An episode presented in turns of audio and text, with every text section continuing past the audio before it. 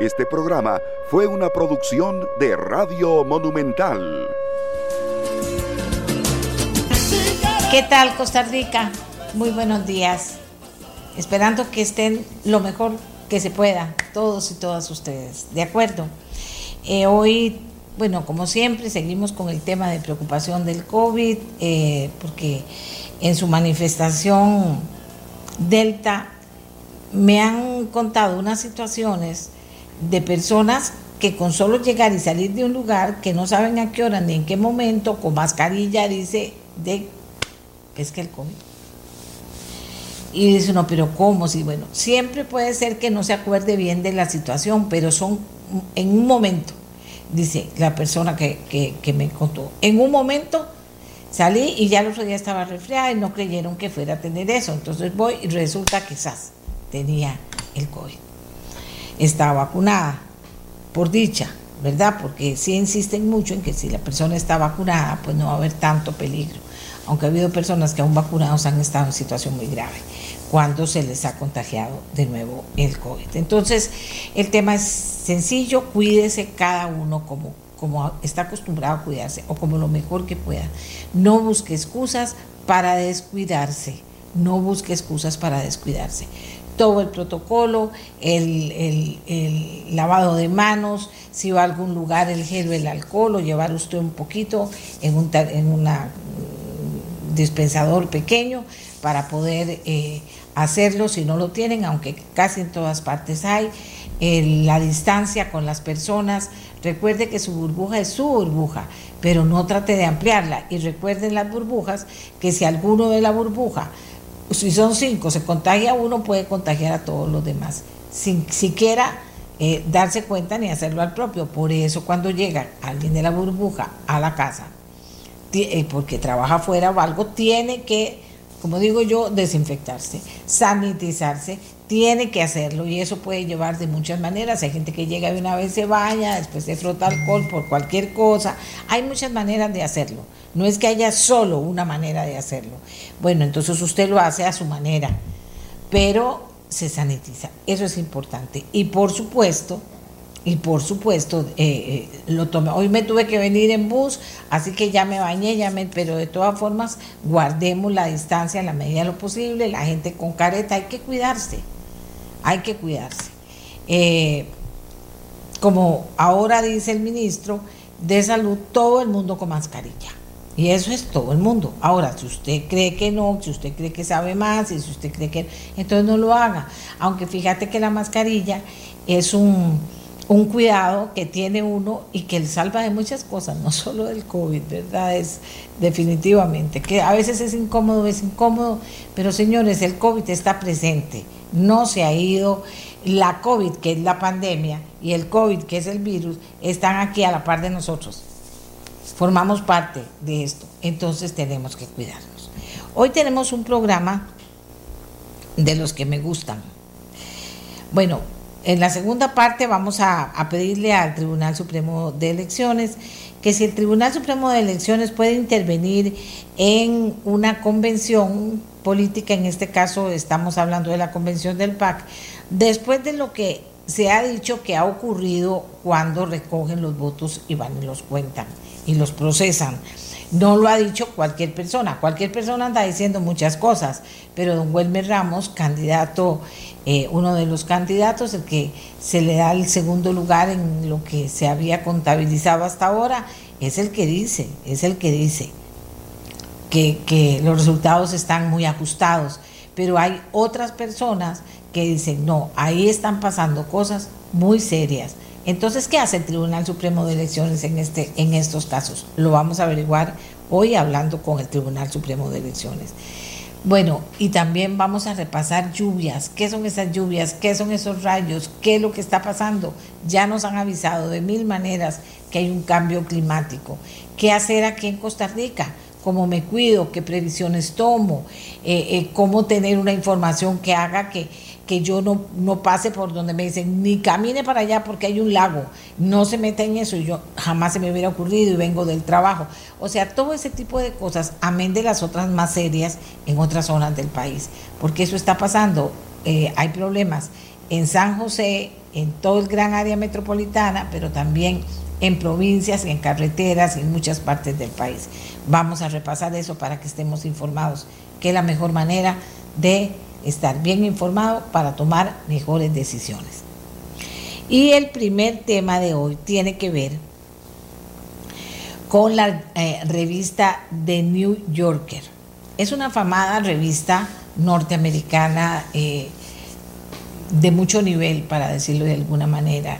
Y en este caso hay un artículo bien interesante eh, sobre Costa Rica. Costa Rica es la protagonista, más bien el sistema de salud que tenemos en Costa Rica. Se titula los Costa, eh, para los Estados Unidos, está, ¿verdad? O para el mundo. Los costarricenses viven más que nosotros.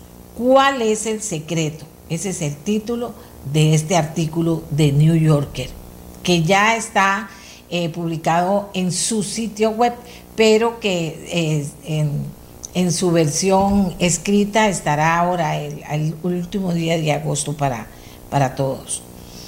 Dice, vuelvo a repetir el título, los costarricenses viven más que nosotros. ¿Cuál es el secreto?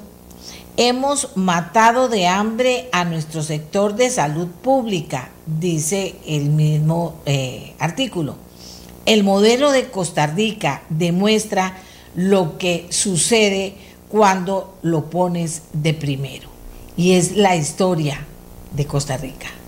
Es algo muy, eh, digo, conmovedor, porque la historia de un doctor, del doctor Álvaro Salas, un costarricense, eh, expresidente ejecutivo de la Caja, lleva a los lectores de la mano por esta historia que vale la pena eh, traer esta mañana para todos ustedes. Así que para todos ustedes, para sus hijos, para las universidades, para las escuelas, para los colegios. La caja no acaba de nacer hace cuatro, ni ocho, ni diez, ni doce años. El sistema de salud de Costa Rica tampoco. Y ha tenido una serie de aportes maravillosos. Bueno, nosotros le vamos a pedir al, al doctor Álvaro Salas que nos lleve, ahora tiene que hacer un esfuerzo de síntesis porque es un artículo grande, grande, grande, para conocer esta historia de él, que es la que utiliza el autor, y el autor es profesor de salud pública y cirujano es el fundador y presidente de Ariane Labs. Recientemente fue nombrado administrador asistente de salud global en la Agencia de los Estados Unidos para el Desarrollo Internacional, el autor de este artículo, que se llama Atul Gawande. Ese es el autor de este artículo que vamos a, no a leerlo todo porque es larguísimo, pero sí a pedirle al protagonista también de esta historia, que ya les dije, es Costa Rica, es nuestro sistema de salud y a través de la historia de un médico costarricense eh, la presentan al mundo para, para contestar a la pregunta que me parece también muy, muy, muy importante. Los costarricenses viven más que nosotros. ¿Cuál es el secreto? Hagamos la pausa y cuando regresemos vamos a conversar con el doctor Álvaro Salas para comenzar el programa de hoy no solo con una excelente noticia, sino aprendiendo cuánto sabemos realmente de la historia de nuestro sistema de salud. Es importante escuchar a alguien que lo vivió desde muy pequeño y él nos lo va a decir y nos va a llevar de la mano hasta el día de hoy. Hagamos la pausa y ya regresamos Costa Rica. Muchísimas gracias por acompañarnos.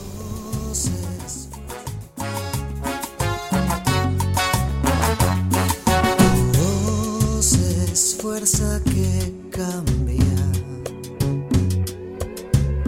el latido de un corazón.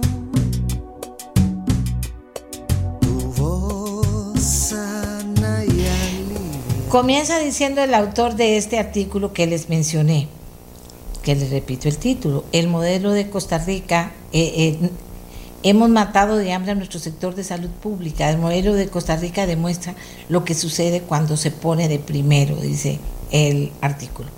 Y comienza el cementerio en Atenas, Costa Rica. una pequeña ciudad en las montañas que bordean el exuberante valle central del país. Contiene cientos de marcadores de criptas planos y blancos dispuestos en filas ordenadas como baldosas de mahón, que se extienden en todas direcciones.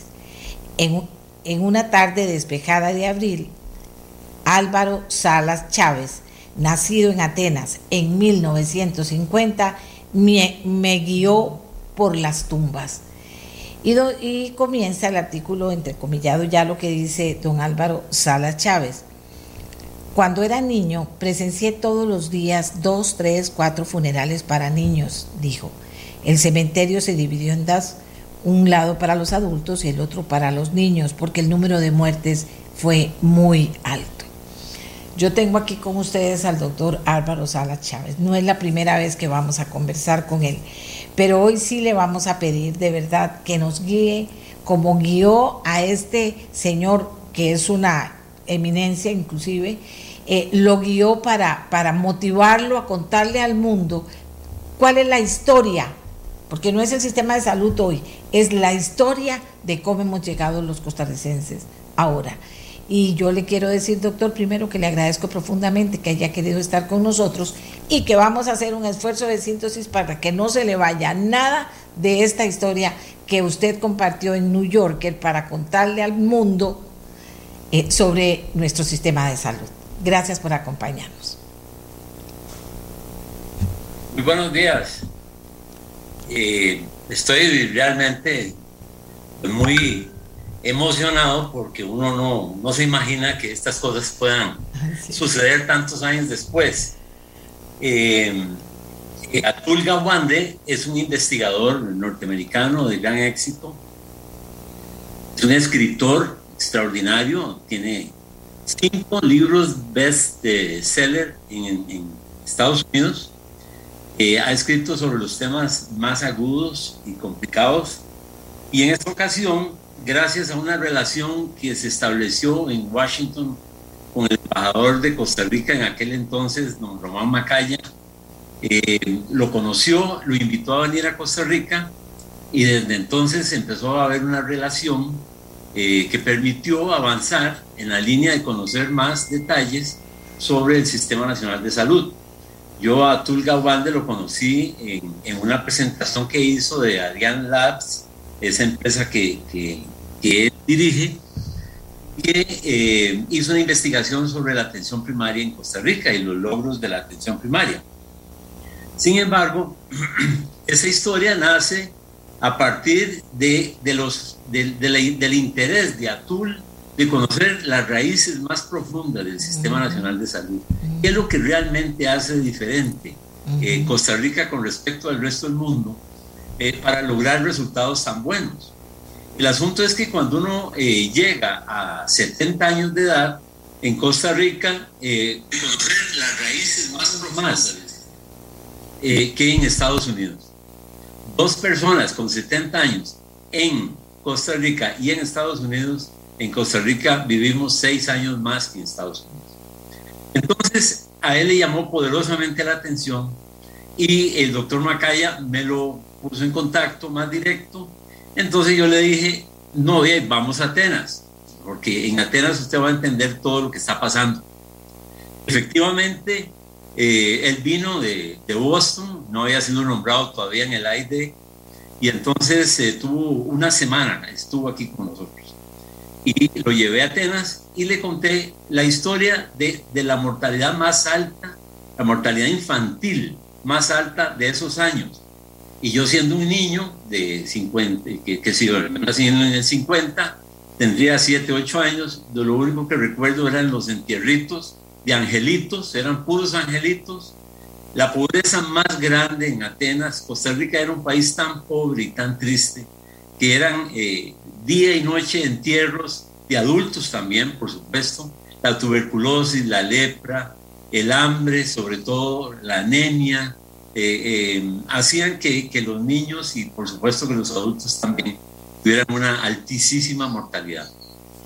Bueno, eh, a tú lo que hace entonces es tomar los datos de esa época, que eran eh, ya hay más de 50 muertos, niños muertos antes de, del primer año, ¿verdad? Eh, a, llevarla a lo que hoy tenemos, ¿verdad? Que es realmente una cifra extraordinaria, alrededor de 8 o menos, que por supuesto es una, un, todo un, símbolo mundial de, esta, de, esta, de este esfuerzo. Bueno, entonces, ¿qué es lo que pasa, verdad? Eh, eh, yo pienso, doña Amelia, que hoy es un enorme día para hacer un homenaje muy sentido a la gente del Ministerio de Salud de aquellos años.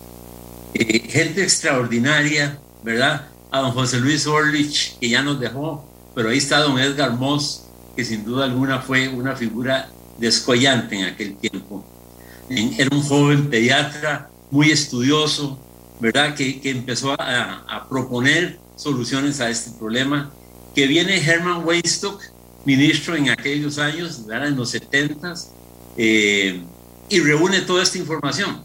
Bueno, para que los costarricenses tengan una, una idea eh, del asunto, en ese tiempo no teníamos ninguna computadora, ¿verdad? No teníamos eh, tal vez una calculadora, que era lo, que empezaba a ver.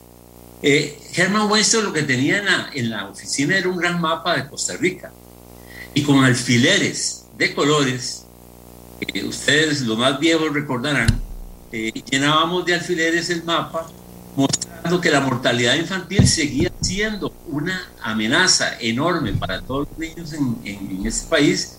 Era, una, era altísima, era una cosa tremendamente alta y, que por más esfuerzos que se hacían para dotar de, de comedores escolares, para dotar de mejor agua, eh, mm, dándoles de, medicamentos, que sido desparasitantes, hierro, ácido fólico a toda la gente, no mejoraba la mortalidad infantil, seguía siendo altísima.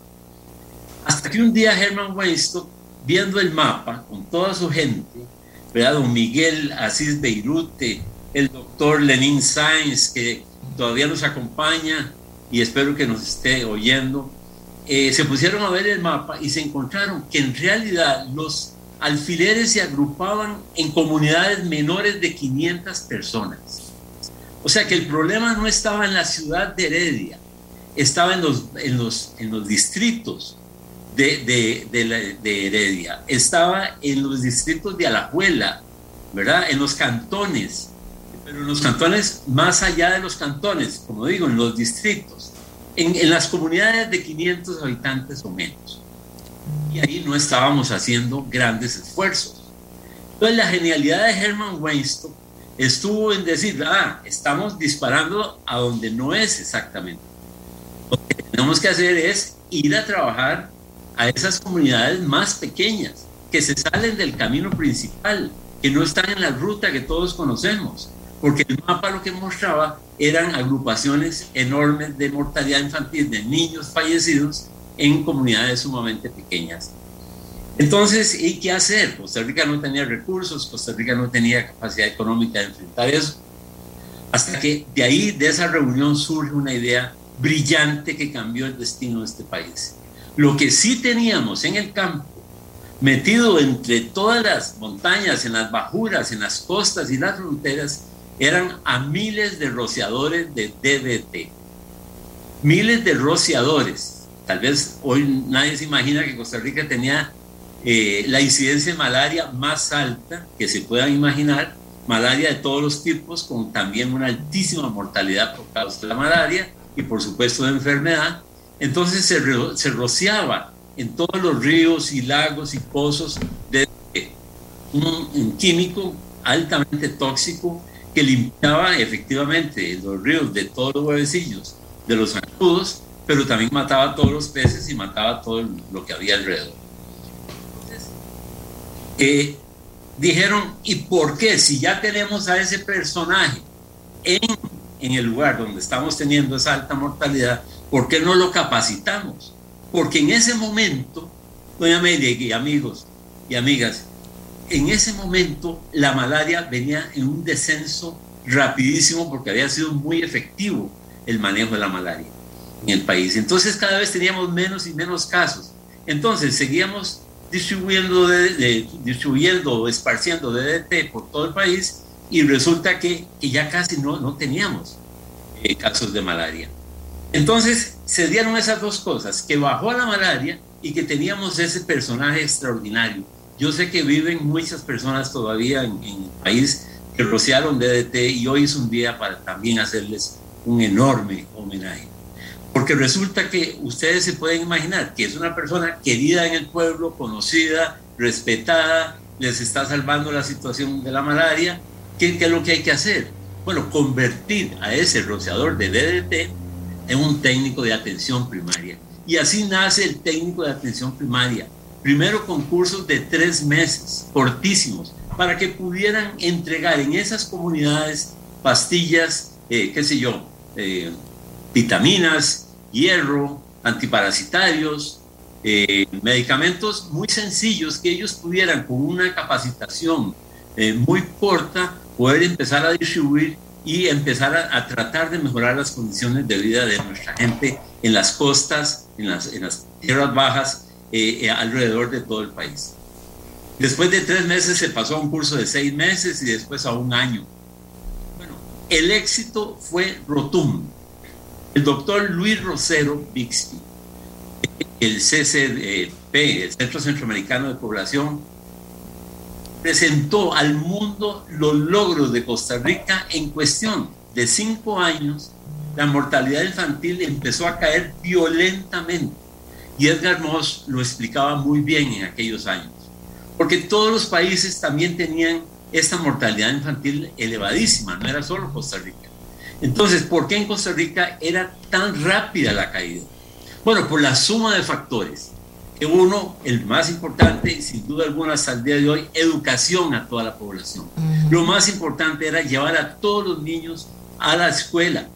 ¿Y cómo lo manteníamos ahí? Porque en el campo se lo llevaban muy rápido a trabajar eh, y, los sacaban de la escuela. Bueno, se crearon los comedores escolares en las escuelas. Entonces eso mantuvo. La familia entendió que si mantenía el hijo en la escuela, pues se daba, le daban de comer, daba la pobreza enorme del país y además aprendía. Entonces se sumaron, ya ve usted, tres, cuatro factores que fueron determinando el curso de la historia. El mantener esta cantidad de niños en la escuela, en los comedores eh, infantiles, los Ensinae, que fueron tomando una fuerza extraordinaria en todo el país, y por otro lado, el poder ir mejorando las condiciones ambientales para lograr eh, controlar las enfermedades infecciosas, el poder otorgar medicamentos.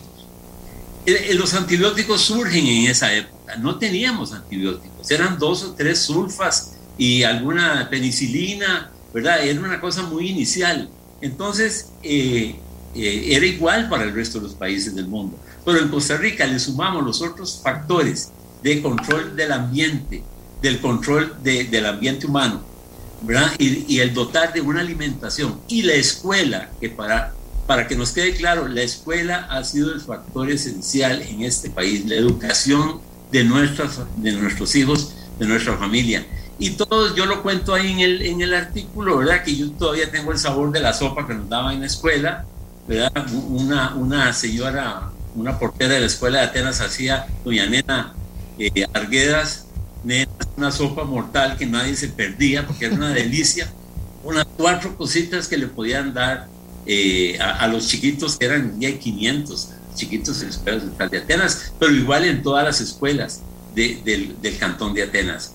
Entonces, alimentación, educación, eh, tratamiento antiparasitario, ¿verdad? Hierro, vitaminas y mucha educación, insisto, ¿verdad? Ese ha sido el factor más importante. Entonces el perfil de la mortalidad empezó a cambiar violentamente.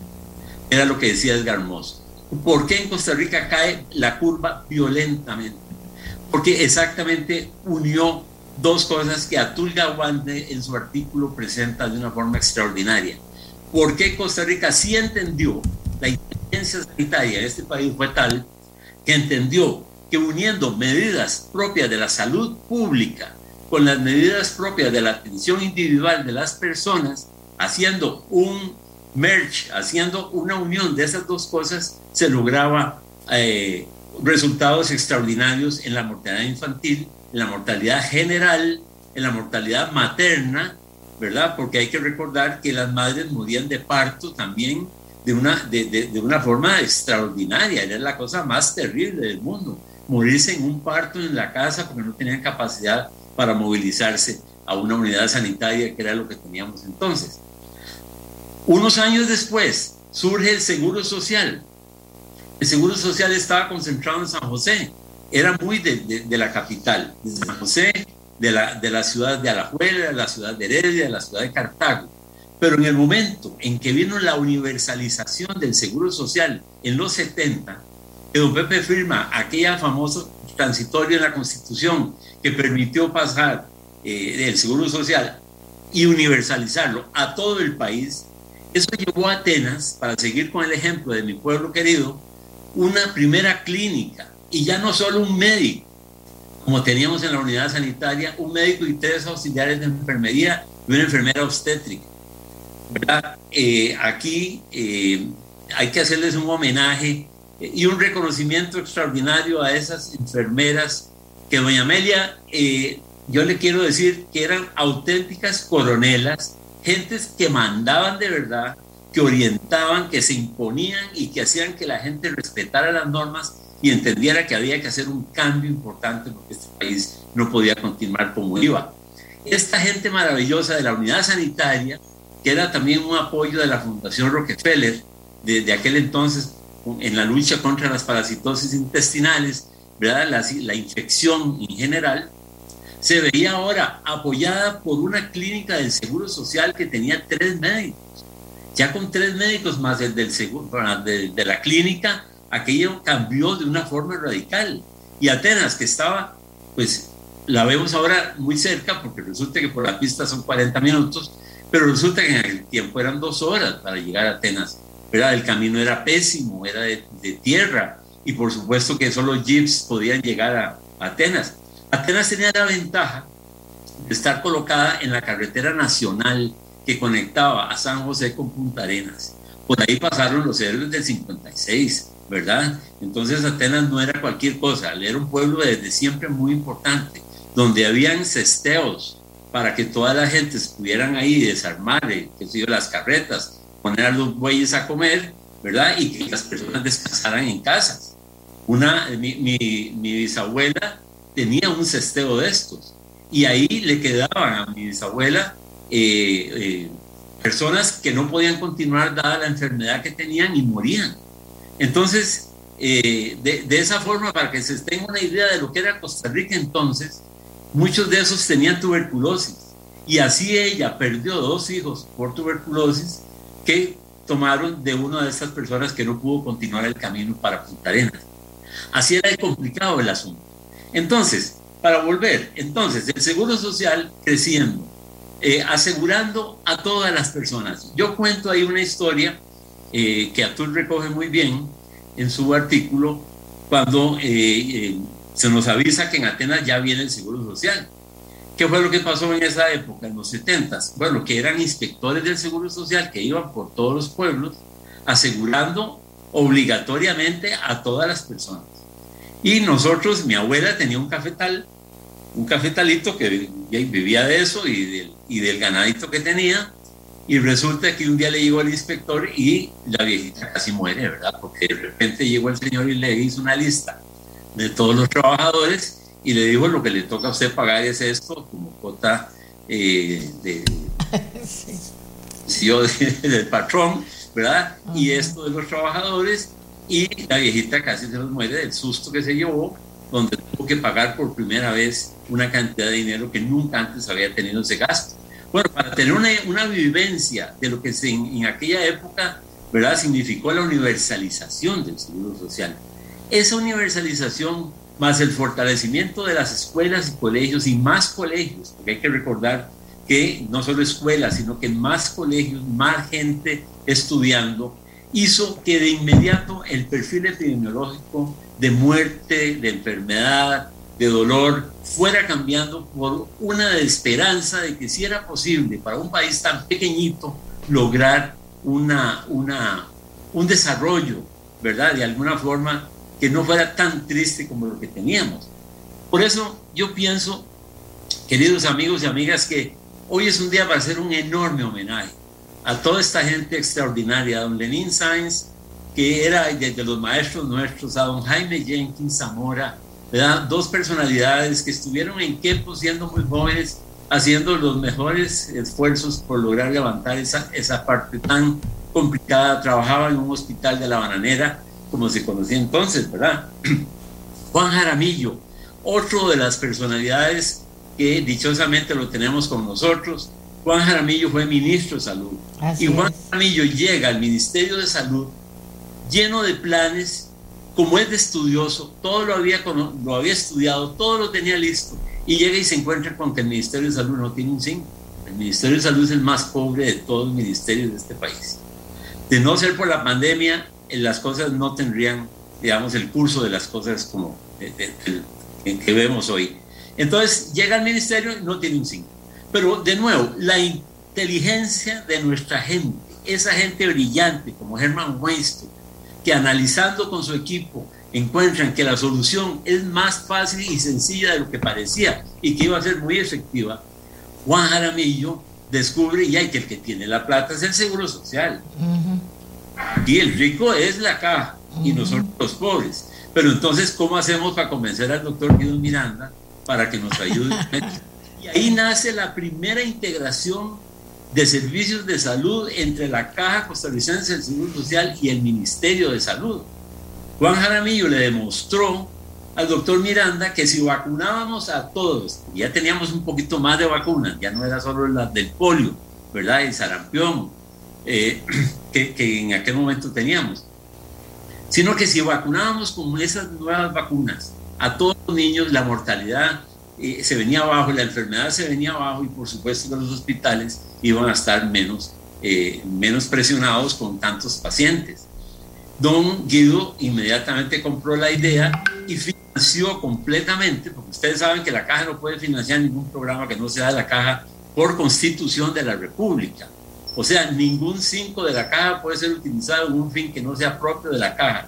Bueno, lograron este acuerdo de manera que la caja compraba las vacunas y el ministerio las aplicaba, porque tenía una red pública enorme de puestos de salud rural y comunitaria por todo el país, a raíz de lo que venía contando de los años 70. Entonces, eh, ustedes dan cuenta que en cada momento surgen esos chispazos de inteligencia sanitaria, ¿verdad? Esa, esa capacidad como la de Edgar Moss en aquel momento de analizar y plantearle al país una, una, un programa de salud rural como, como el que tuvimos. Doña Amelia, el doctor Schwartz era el secretario eh, director general de la Organización Panamericana de la Salud. Cuando el doctor Schwartz, que era un chileno de origen alemán, se dio cuenta que en Costa Rica se estaban saliendo de lo que la OPS quería que se hiciera en toda América Latina, se vino en un avión, se enteró del plan de Edgar Moss, cogió un avión en Washington, dio cita con el presidente de la República, que en ese tiempo el, director de la OPS era un procónsul, llega a San José, eh, lo llevan directamente a hablar con don Pepe Figueres y el doctor Schwartz, profundamente alarmado de que ese programa de salud rural era un invento, se salía totalmente de lo que la OPS quería para América Latina, era peligroso para el país. Pepe, con aquella sencillez y con aquella sabiduría absoluta, lo calmó, lo tranquilizó le dijo, doctor, no se preocupe, los muchachos, los muchachos eran Edgar Hermoso y José Luis Orlich. Los muchachos están muy, muy contentos, ellos están muy optimistas, ellos creen que va a salir bien. No se preocupe, tal vez sale bien y ahí démosles una oportunidad a los muchachos.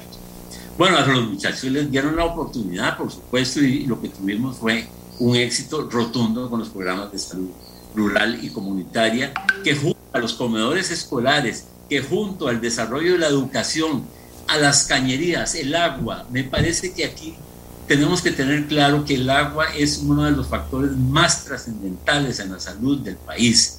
Eso hay que tenerlo claro y hay que proteger todos los, eh, estos comités, estas asadas que tenemos en todo el país, que son como patrimonio nacional, con el objeto de garantizar agua de calidad de consumo humano adecuado para garantizar la salud. Bueno, eso hizo, esos factores hicieron que el, perfil empezara a cambiar de forma muy importante. Bueno, imbuido de todo eso, ¿verdad? Llegamos a la Universidad de Costa Rica, ahí aparece un personaje fundamental, Rodrigo Gutiérrez. Rodrigo Gutiérrez era un revolucionario para entonces, eh, con sus ideas de cambio y transformación de la educación médica eh, permanentemente. Y nosotros, el doctor Gerardo del Valle, que aprovecho para mandarle un abrazo enorme, Gerardo del Valle, Oscar Porras Madrigal, eh, Aristides Baltodano, en fin, un grupo de amigos, Francisco Fuster, que se nos fue. Se nos fue, sí. Hicimos una oficina de salud, de una oficina de campos de trabajo. Doña Amelia, todos los sábados y domingos que tuviera un feriado, que tuviera viernes o lunes feriado, nos íbamos a todas las comunidades más pobres de este país. El ITCO, como se llamaba entonces, nos financiaba el transporte, nos financiaba la alimentación, y así conocimos Cariari cuando el tractor terminaba de hacer la primera tractoriada de donde iba a ser la plaza y donde posiblemente iba la escuela, donde probablemente iría la iglesia. Y recuerdo que llegamos ahí en aquel lugar lleno de malaria, llena de dolor, llena de colonos de todo el Valle Central, que iban por un pedacito de tierra en condiciones durísimas en medio de la montaña, bajando montaña, llena de enfermedades, la piel hecha pedazos de enfermedades que nadie conocía propias de la montaña y de esa relación eh, de, de, en la montaña de estos colonos nuestros y de nuevo un homenaje enorme a toda la gente de Cariari que fue tan, tan importante en el desarrollo de este país en esa zona. Y llegamos un grupo, y hay seis, ocho estudiantes de segundo, tercero, cuarto, quinto, ¿verdad? De la Escuela de Medicina, los más grandes veían los pacientes más enfermos, los que estábamos en segundo tercero, eh, ya repartíamos medicamentos. Oscar Porra Madrigal, un inmunólogo extraordinario que tiene este país ahí en el Hospital de Niños, iba por todos los consultorios de, de Costa Rica, de San José, solicitando muestras médicas para poder repartir nosotros allá en Cadiari. El doctor Weinstock nos donó galones de antiácido, ¿verdad? De, de, de, esos eran los medicamentos del, Ministerio de Salud y con eso se cambió el, perfil de, este país. Eran galones de antiácido, ¿verdad? Porque no teníamos presentaciones pequeñitas. Entonces a la gente le, le pedíamos que trajeran frasquitos lavados para llenar eh, los frasquitos con antiácido que pudieran llevarse para la casa, eh, ¿verdad? Pero también todos los demás medicamentos eran en presentaciones enormes para nosotros poder distribuir en, las comunidades más pobres. Y así en Cariari, ¿verdad? pero también en Sámara, también en Nosara, también en Puriscal, ¿verdad? Anduvimos por todo el país este grupo de estudiantes que quedamos para siempre, para siempre marcados por la lucha contra la enfermedad, contra la pobreza, en una situación realmente compleja. Eh, nunca olvidaremos a, al, presidente ejecutivo del de IRCO, eh, que nos dejó hace poco, Salazar, el, presidente Salazar, eh, se me fue ahorita el, nombre, eh, era el, que nos apoyaba con todo esto, y así en avión, en tren, así fuimos a Limón y a todas las comunidades en aquel deseo por mejorar las condiciones de salud. Bueno, llegamos a médicos, ¿verdad? Y entonces voy a Nicoya, y en Nicoya ya tenemos el programa de salud rural, yo estrenando un carro, del AID, un carro que nunca olvidaré, porque era tremendo, era un carro con un motor enorme que consumía gasolina de una forma extraordinaria, pero que tenía una potencia increíble y nos llevaba por toda la comunidad. Y aquí aprovecho para enviarle un saludo afectuosísimo a todos mis hermanos de Nicoya, donde yo comencé mi trabajo como médico. Eh, en esa comunidad visitamos, que hay 12 comunidades en la costa, trabajando en escuelas, durmiendo en escuelas, eh, haciendo lo que hubiera que hacer. No, no, era ningún sacrificio, ¿verdad? que no se sienta como que estábamos haciendo un enorme sacrificio. Estábamos jóvenes, llenos de vida, llenos de ganas, de entusiasmo. Y a todos mis compañeros de la generación mía, eh, de, de, la, de, de, médicos y enfermeras, ¿verdad? De esa época, valientísimos odontólogos que, que, que iban con nosotros. Eh, visitamos todo Nicoya y en un año pudimos hacer una gran cantidad de trabajo eh, ya como médico del servicio social, ¿verdad? Y ahí aparece Sotomayor, Roberto Sotomayor, director del Hospital de Punta Arenas, y me dice que por qué no me voy a trabajar con él, porque yo había sido interno en el Monseñor Sanabria, Y entonces me llama y me dice que por qué no, no, no voy allá, ¿verdad? Con estas cosas. Y entonces, claro, llego y rapidito eh, Roberto Sotomayor acababa de ser nombrado director del nuevo Hospital Monseñor Sanabria, él era director del, viejo San Rafael, allá en el centro de, de Punta Arenas, y entonces eh, ya empezamos a trabajar y a hablar con los dirigentes. Eh, recuerdo a doña Nora Villanueva, y si los hijos me están escuchando, era una chilena, trabajadora, educadora en salud, que, que estaba ahí en el hospital, que me ayudó enormemente con todo este esfuerzo y entonces sí, empiezo a darme cuenta que igual el panorama de todo el resto del país, ¿verdad? La enfermedad infecciosa, la parasitaria, las diarreas, las muertes eh, por todas partes. Entonces, le pido permiso al doctor Sotomayor para llevarme una enfermera al roble, porque el roble acababa de comenzar. Vean ustedes, el limbo acababa de construir el roble y entonces teníamos ahí casi todo era eh, eh, casas de, de, gente que venían, venían del interior y que ahí se ubicaron, entonces muy pobres, algunos, otros eran empleados del hospital. Y entonces, doña Amelia, e-, es esto, es cuestión de querer hacer las cosas. Claro. Hablar con el presidente ejecutivo del Limbo. ¿Quién era yo para ir a hablar con el presidente ejecutivo del Limbo? Bueno, el señor me recibió, ¿verdad? Y le pedimos una casa, le pedimos una de las casas para poner la primera clínica dentro del Roble, para tratar de tratar a la gente ahí antes de que se nos llegaran al hospital el Señor nos dio la casa. ¡Ay, sorpresa! No fue regalada, ni mucho menos, sencillamente ahí nos dio la casa. Bueno, entre todos cogimos todos los las, eh, el mobiliario del, hospital de San Rafael viejo, ¿verdad? Y pasamos camillas y sillas, y ahí en la salita de las casitas del roble del Limbo, y desde aquí un abrazo enorme a todos mis hermanos del roble. Ahí comenzamos a dar consulta con una enfermera del alma que, que era de Esparza, ¿verdad? Eh, que yo espero que nos esté oyendo. Eh, ella sabe perfectamente cómo fue esto. Un carro de la caja nos traía y nos llevaba, ¿verdad? con el Monseñor Sanabria. Íbamos casa por casa y ahí comenzamos a hacer lo mismo que hacíamos en el programa de salud rural de todo el país. Eh, empezamos a hacerlo con el Seguro Social. Y esa fue toda la diferencia, con el Seguro Social. Porque el Seguro no participaba de eso. Eso era el Ministerio de Salud lo que lo hacía. Entonces pudimos venderle la idea al doctor Álvaro Fernández Salas, una persona extraordinaria a quien le envío un saludo cariñosísimo, de que había que hacer cosas de esas en el Seguro Social también.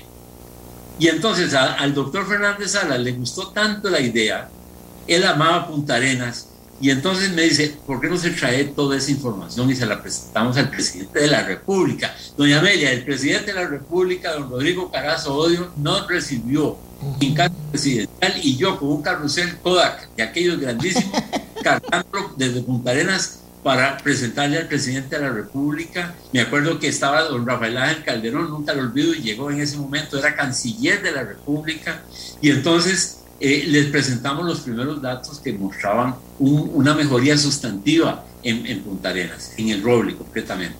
Y así nos fuimos extendiendo. Nada más que cambia de gobierno, se cambia todo y llega un nuevo director regional y me dice, ¿usted quién es para andarse metiendo en esto? ¿Quién le dio permiso? ¿De dónde salió usted con todo esto? Entonces todo el mundo se agachó y que el que quedó malísimo fui yo. Y entonces me dice, no, está bien, usted tiene todo esto aquí, pero entonces ahora va a ser nombrado director de la clínica San Rafael de Punta Arenas, que era una forma de castigarme, meterme ahí al, al trabajo más burocrático pero entonces yo dije, no, esta es la oportunidad, aquí tengo más enfermeras, más médicos, tengo más de todo. Y seguir trabajando. Entonces en Fraicasiano, eh, en el 20 de noviembre, ¿verdad? En, por todas las barriadas pobres de, de Punta Arenas empezamos a hacer cosas hasta que vino la crisis, ¿verdad? La crisis terrible económica. Así donde es. que recoger velas por todo lado, ¿verdad? Y no hubo más que recoger velas.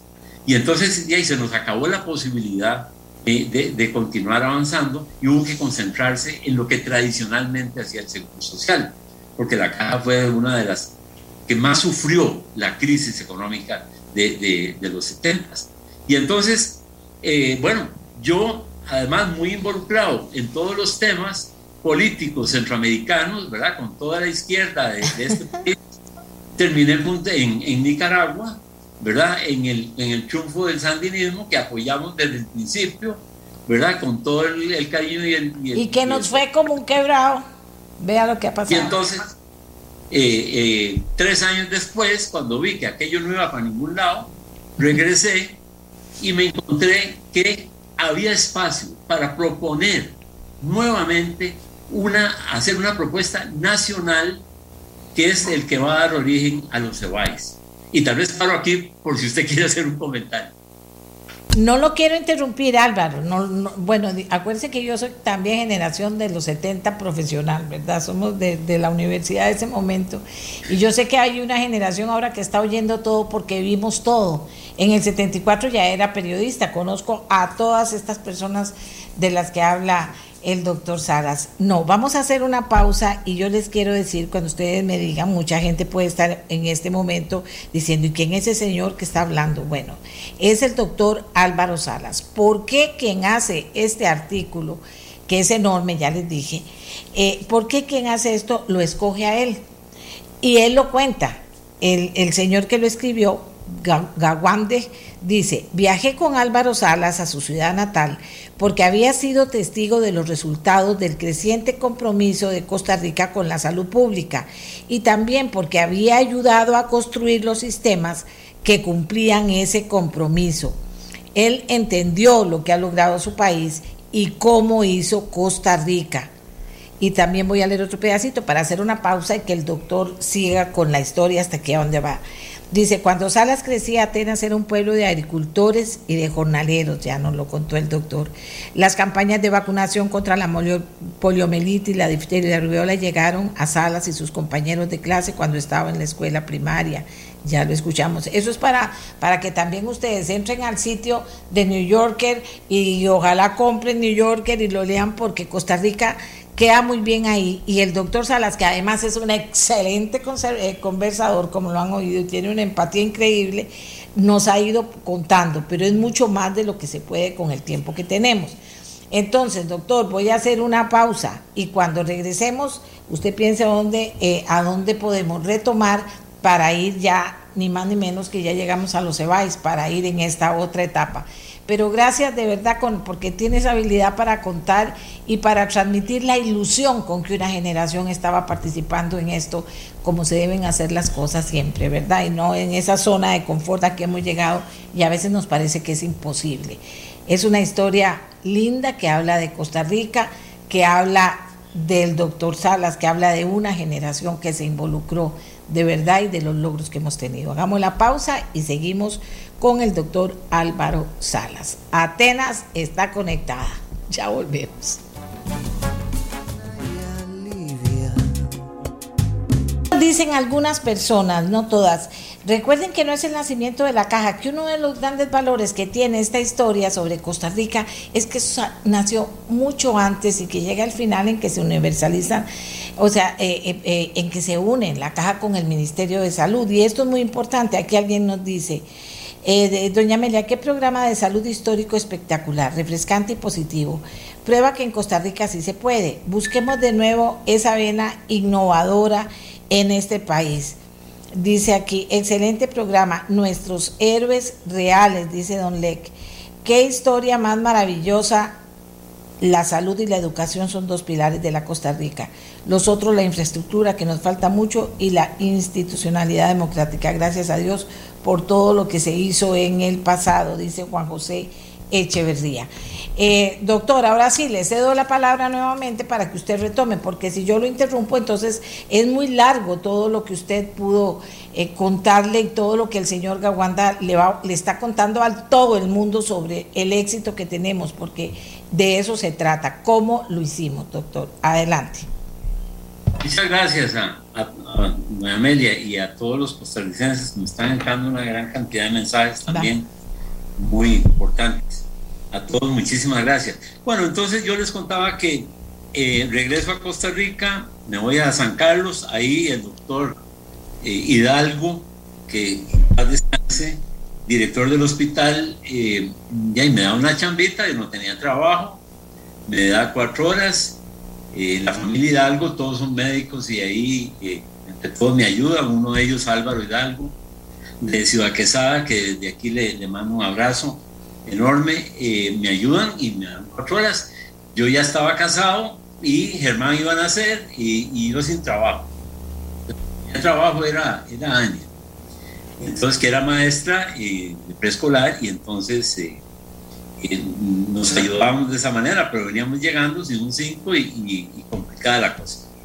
Pero entonces rápidamente en Ciudad Quesada se encuentra de nuevo un grupo de gente muy, muy importante que aprovechamos en las guardias conversar sobre cómo mejorar la salud en Costa Rica, cómo hacer más cosas porque ya teníamos antecedentes extraordinarios, como todo lo que les he contado, de, los logros de, de, convertir, digamos, todos aquellos programas de malaria, ¿verdad?, en, lo que fue la primer, eh, el primer programa de salud rural y comunitaria de este país, que nos puso, eh, sin duda alguna, eh, en el mundo entero como, un país de éxito en salud. Entonces, en, como digo, fuimos elaborando, yo escribo todo, eh, tengo los cuadernos eh, de estos nuevos que ahora son bellísimos, ¿verdad? Llenos de notas por todo lado, todo lo, todo lo anoto. Lo fui ordenando, lo fui conversando y me di cuenta que por otro lado, Ana Ross, por ejemplo, en San José, claro. estaba pensando lo mismo. Y Mauricio Vargas estaba pensando lo mismo, y Fernando Marín, de, de, de las cooperativas, de, posteriormente, ¿verdad? Estaba pensando lo mismo. Bueno, porque teníamos un maestro común, ¿verdad? el doctor Guido Miranda por un lado, el doctor Juan Jaramillo por otro, y Germán Vargas Martínez. Germán Vargas Martínez se nos fue muy pronto, lo perdimos de un cáncer eh, muy joven, pero este era un motor extraordinario, un hombre que, motivaba más, pero con técnica, además, no solo el entusiasmo, sino la técnica. Y Germán Vargas Martínez fue haciendo algo extraordinario, doña Amelia, y a todos los costarricenses que nos escuchan. Germán fue colocando a cada uno de, nosotros en centros de formación internacional muy importantes para tener un grupo de gente formada en cuestión de dos, tres años y poder eh, eh, salir adelante con los problemas que teníamos. Aquí participa una mujer esencial para nosotros. Una mujer que fue fundamental y que sigue siendo, porque es una mujer que queremos muchísimo, doña Ligia Moya.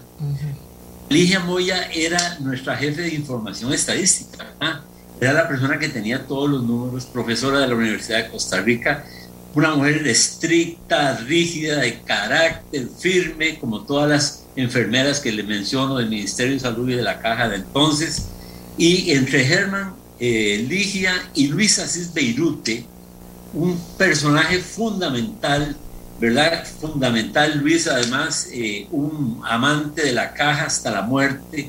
La caja era de él, se la prestaba a los presidentes ejecutivos, pero la caja era de él, propiedad personal de él.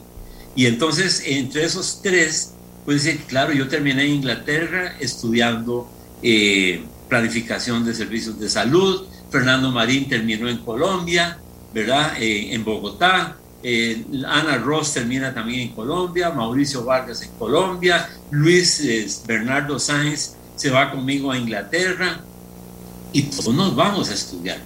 Bueno, a los dos años volvemos y nos encontramos con que la situación de la caja es realmente compleja porque en aquel momento, como ustedes recordarán, eh, teníamos una, gran cantidad de, de quejas de que las listas de espera tan grandes, de que no se podía manejar el tema de las especialidades, que sigue siendo un problema muy importante en el seguro, qué cosas hacer. El doctor Miranda trajo a dos expertos ingleses de, de nivel de renombre internacional extraordinarios, que fueron profesores de nosotros igualmente, eh, a estudiar el sistema eh, nuestro, porque teníamos grandes virtudes, teníamos una institución financiada, que, que ya eh, los, los patronos y los trabajadores ya habíamos entendido que había que pagar seguro social, no había la menor duda, que ya los, eh, los resultados se veían, ¿verdad? Que la calidad de vida había mejorado de una forma sustantiva, pero por supuesto siempre queremos ir mejorando cada día más. Entonces surgen las especialidades. Las especialidades es una novedad, aunque les parezca ridículo lo que estoy diciendo, es una novedad de los últimos años, ¿verdad? En ese tiempo lo que teníamos eran cirujanos, ya hay médicos internistas, ginecostetras, y eh, pediatras. Pero luego viene la subespecialización y más especialidades hasta llegar a 40 especialidades que podemos tener en este momento en el seguro social. Entonces, eh, cómo hacer para tener más especialistas, porque, porque cualquier especialidad que usted tome va a tener tres o cuatro subespecialidades si no tiene más. Y por supuesto que eso es tiempo, esos son recursos, ¿verdad? Entonces, don Guido, muy preocupado por todo esto, eh, arma una idea que tenía con Carlos Prada Díaz, otro pilar fundamental, una persona extraordinaria, comprometida, con el doctor Aguilar Bonilla, era nuestro jefe de cirugía en el México, el doctor Juan Jaramillo, nuestro jefe de cirugía en el Calderón Guardia, los hermanos Ferraro, ¿verdad? Que, que, estaban jóvenes y haciendo cosas muy importantes. En medicina, por supuesto, una gran cantidad de gente eh, eh, crucial en, la formación de, de, más y más especialistas. Sin embargo, no dábamos abasto y el crecimiento y la universalización hizo que cada vez tuviéramos más ¿verdad? demanda de servicios médicos especializados. Y aquí se genera una, una situación que Gawande ahí eh, no le entra directamente, pero yo les cuento, ¿verdad? Que era el problema de que hasta dónde se puede llevar las especialidades y quitarle recursos a la atención primaria, que lo, que lo menciona en, el título, como lo planteó doña Amelia, ¿verdad? Bueno, ¿qué hacemos? Al, primer nivel de atención eh, le, restamos recursos para poder formar especialistas y poder eh, crear más centros de salud y hospitales. Porque también se genera un, plan enorme de construcción de clínicas por todo, por todo Costa Rica a medida que la universalización va abarcando más y más población y llegando a todos los extremos del país. Bueno, entonces toda esta gente regresa, regresamos, yo incluido, ¿verdad? Eh, Germán Vargas es el gran jefe, ¿verdad? Eh, apoyado totalmente por Don Guido. Don Guido tiene una gran cantidad de, gente internacional muy importante ayudándonos. Y entonces empezamos entre todos a pensar. Bueno, a pensar qué hacer. Y aquí brilla con luz propia un, un personaje que va a ser fundamental en todo el entendimiento de todo esto, que es eh, Fernando Marín. Fernando Marín es un experto, aunque ustedes no lo crean así como, como se ve, en finanzas de la seguridad social, en finanzas de salud. Eh, ese es el tema que más le apasiona, las finanzas. Y cómo él logra efectivamente entender a profundidad que con esos recursos que tenemos distribuidos y realocados de la forma más adecuada, podemos seguir teniendo muchos éxitos en Costa Rica. Ese es, e, ese es uno de los secretos, porque ¿Cómo se hace, verdad? La tendencia usual es hacer lo mismo siempre. ¿Cómo cambiar de paso? ¿Cómo hacer algo nuevo, diferente? Eh, eh, eso, por supuesto, que no era fácil porque generaba inquietud sobre la sostenibilidad del sistema eh, y preocupaba muchísimo. Sin embargo, nos atrevimos, nos atrevimos ahí a escondidas de Don Guido a empezar a escribir y a escribir cositas y a reunirnos de noche ¿verdad? De noche porque salíamos a las 5 de la tarde y nos quedábamos ahí reuniéndonos eh, hasta que hicimos una propuesta, especialmente Fernando Marín y Mauricio Vargas, eh, una propuesta de que la siguiente clínica que se iba a abrir del Seguro Social se abriera como cooperativa de salud. Y entonces nace Pavas. Y vea qué interesante, doña María, durante todos los fines de semana largos y cortos, Fuimos a trabajar a Pavas de voluntarios, todos los estudiantes de aquella oficina de campos de trabajo que le contaba de la Escuela de Medicina. Fuimos a Pavas porque era el más cercano. Cuando teníamos más, más días íbamos a Nicoya, íbamos a Cariari, íbamos a Juriscal. Pero cuando no teníamos mucho tiempo íbamos a Pavas porque ahí habían, bueno, volúmenes enormes de población, de gente inmigrante del centro del país o de la costa más bien, eh, que venían a San José buscando un, futuro mejor, ¿verdad? De, aquella pobreza que tenían y se, y terminaron todos en Pavas. Entonces, en Pavas teníamos una enorme cantidad de gente de todas partes, eh, muy enferma, muy complicada. Y aquí eh, la oficina de campos de trabajo extraordinaria. Javier Becerra, otro de los, de los más importantes, bueno, compañero extraordinario, un peruano eh, puertorriqueño, bueno, un enredo ahí el hombre más costarricense que el agua dulce, con un carro, como es extranjero, tenía posibilidad de comprar un carro. Me, acuerdo que compró un Impala, que era una cosa gigantesca, como un carro fúnebre. Ahí cabían todas las medicinas, todas las cajas de medicinas, todos los equipos para tomar papanicolaos. Cabían todos los aparatos, era tan grande y todos nosotros. Además, en el Impala de Javier Becerra. Y terminábamos en Pavas eh, viernes por la tarde, sábado y domingo atendiendo a aquella gente.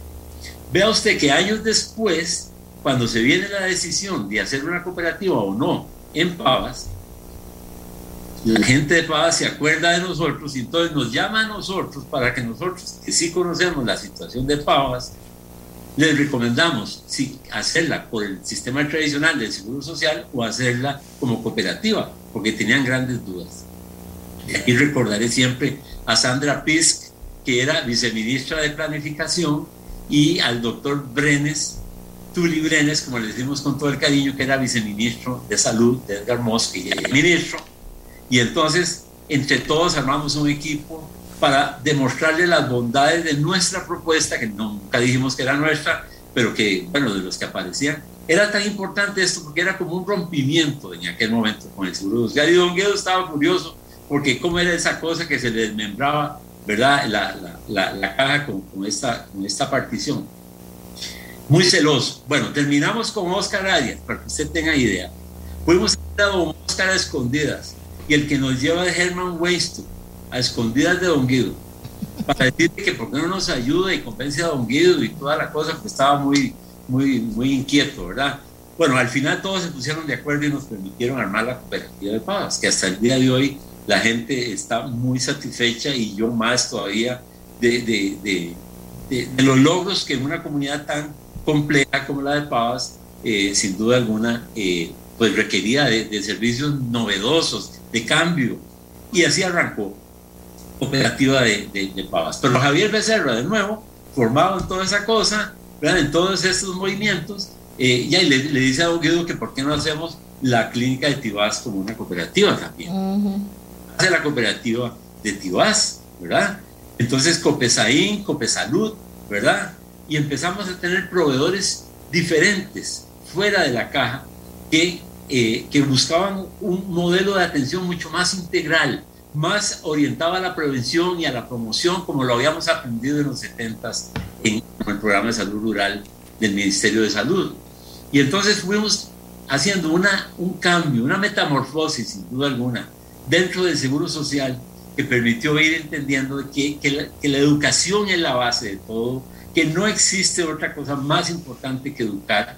Doña Amelia, yo soy suficientemente viejo para contarle que fui invitado por CARE Internacional a Guatemala para presentar el primer estudio que hizo CARE en Guatemala cuando muestra y demuestra al mundo entero en Guatemala que si las mujeres van a la escuela, la mortalidad infantil baja inmediatamente.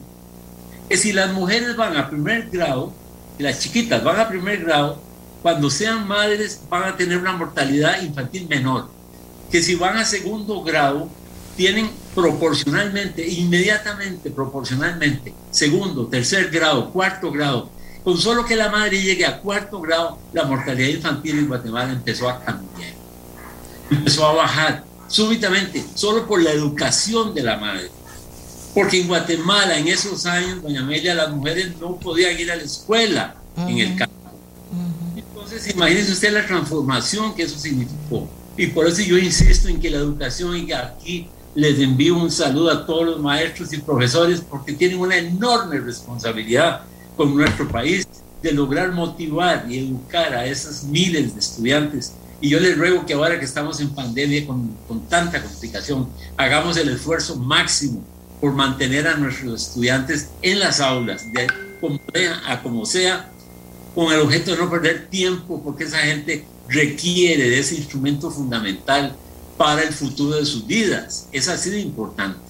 Entonces, como usted puede ver, pudimos eh, eh, demostrar, ¿verdad?, que, lo que, que la propuesta eh, integral ¿verdad? De, de hacer una, una, una, salud rural comunitaria en aquellos años una, y un modelo de atención más, más integral como el que propusimos en la reforma de los 90, que fue como, como concluye, digamos, esta, esta etapa, eh, era crucial y fundamental. Entonces, ¿qué hicimos con la reforma de los EBAIS y todo esto? Bueno, los EBAIS es el resultado de todo este esfuerzo, de tantísima gente de tantísimo esfuerzo de tantas, la Universidad de Costa Rica, por supuesto, centros de educación por todas partes internacionales ayudándonos a armar una propuesta que finalmente le podemos presentar.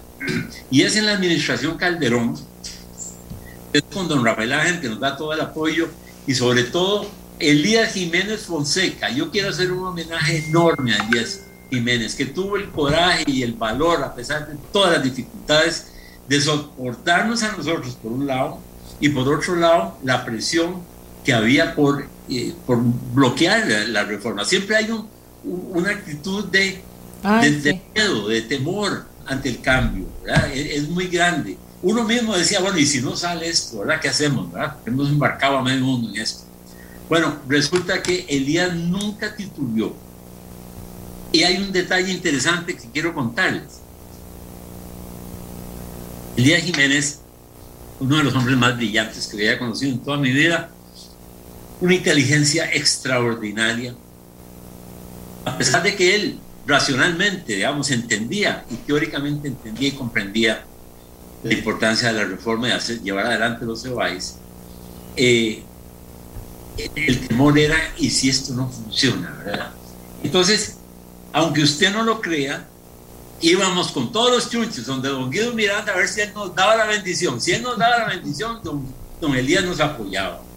Una cosa así. Y dichosamente el doctor Miranda dijo, no, y ahí sí, está muy bien, está muy bien armado, vámonos, y ahí vamos adelante, ¿verdad? Y entonces ya Elías dijo, bueno, ya si el doctor Miranda está de acuerdo, y vámonos. De dos partidos políticos diferentes. Y yo quiero señalarlo porque en el artículo se menciona al final, ¿verdad? De que uno es más centro a la izquierda, otro más centro a la derecha, que en realidad, ¿verdad? Yo no veo tantas diferencias. Sin embargo, los dos grupos políticos distintos apoyaron la reforma de forma contundente. Viene la administración Figueres y lo que tenemos es una propuesta ya armada, perfectamente estructurada, y que nos permitirá, sin duda alguna, eh, buscar el financiamiento con el Banco Mundial. El Banco Mundial lo que hace es analizar la propuesta, verla y le parece muy buena, pero que es muy cara. Entonces nos dicen que es muy cara, que eso no se puede hacer, que eso es carísimo. Eso fue un balde de agua frío, ¿verdad? Nosotros les dijimos, no, no, un momento, todo esto es lo que estamos haciendo ya con, con los programas de salud rural y comunitaria lo que queremos es modernizarlos, mejorarlos, crear equipos directos, equipos de salud por cada 5.000 habitantes, pero con nombre y apellido, como tenemos en, las tablets de todos los ATAPs que viajan por todo el país en moto, a caballo, como dice Atul en su artículo, eh, a pie, ¿verdad? Casa por casa, ahí está toda la información de la ficha familiar de cada uno de los miembros de la familia, hasta por georreferenciación que, también lo menciona tú en su, en su Bueno, entonces, eh, don José María Figueres llega al poder, ¿verdad? Y entonces nosotros le vamos a presentar la propuesta. eh, una lucha enorme en la Asamblea Legislativa por la aprobación. Y aquí yo quiero rescatar una figura esencial. Don Rodolfo Méndez Mata era jefe de fracción de la Unidad Social Cristiana en ese tiempo.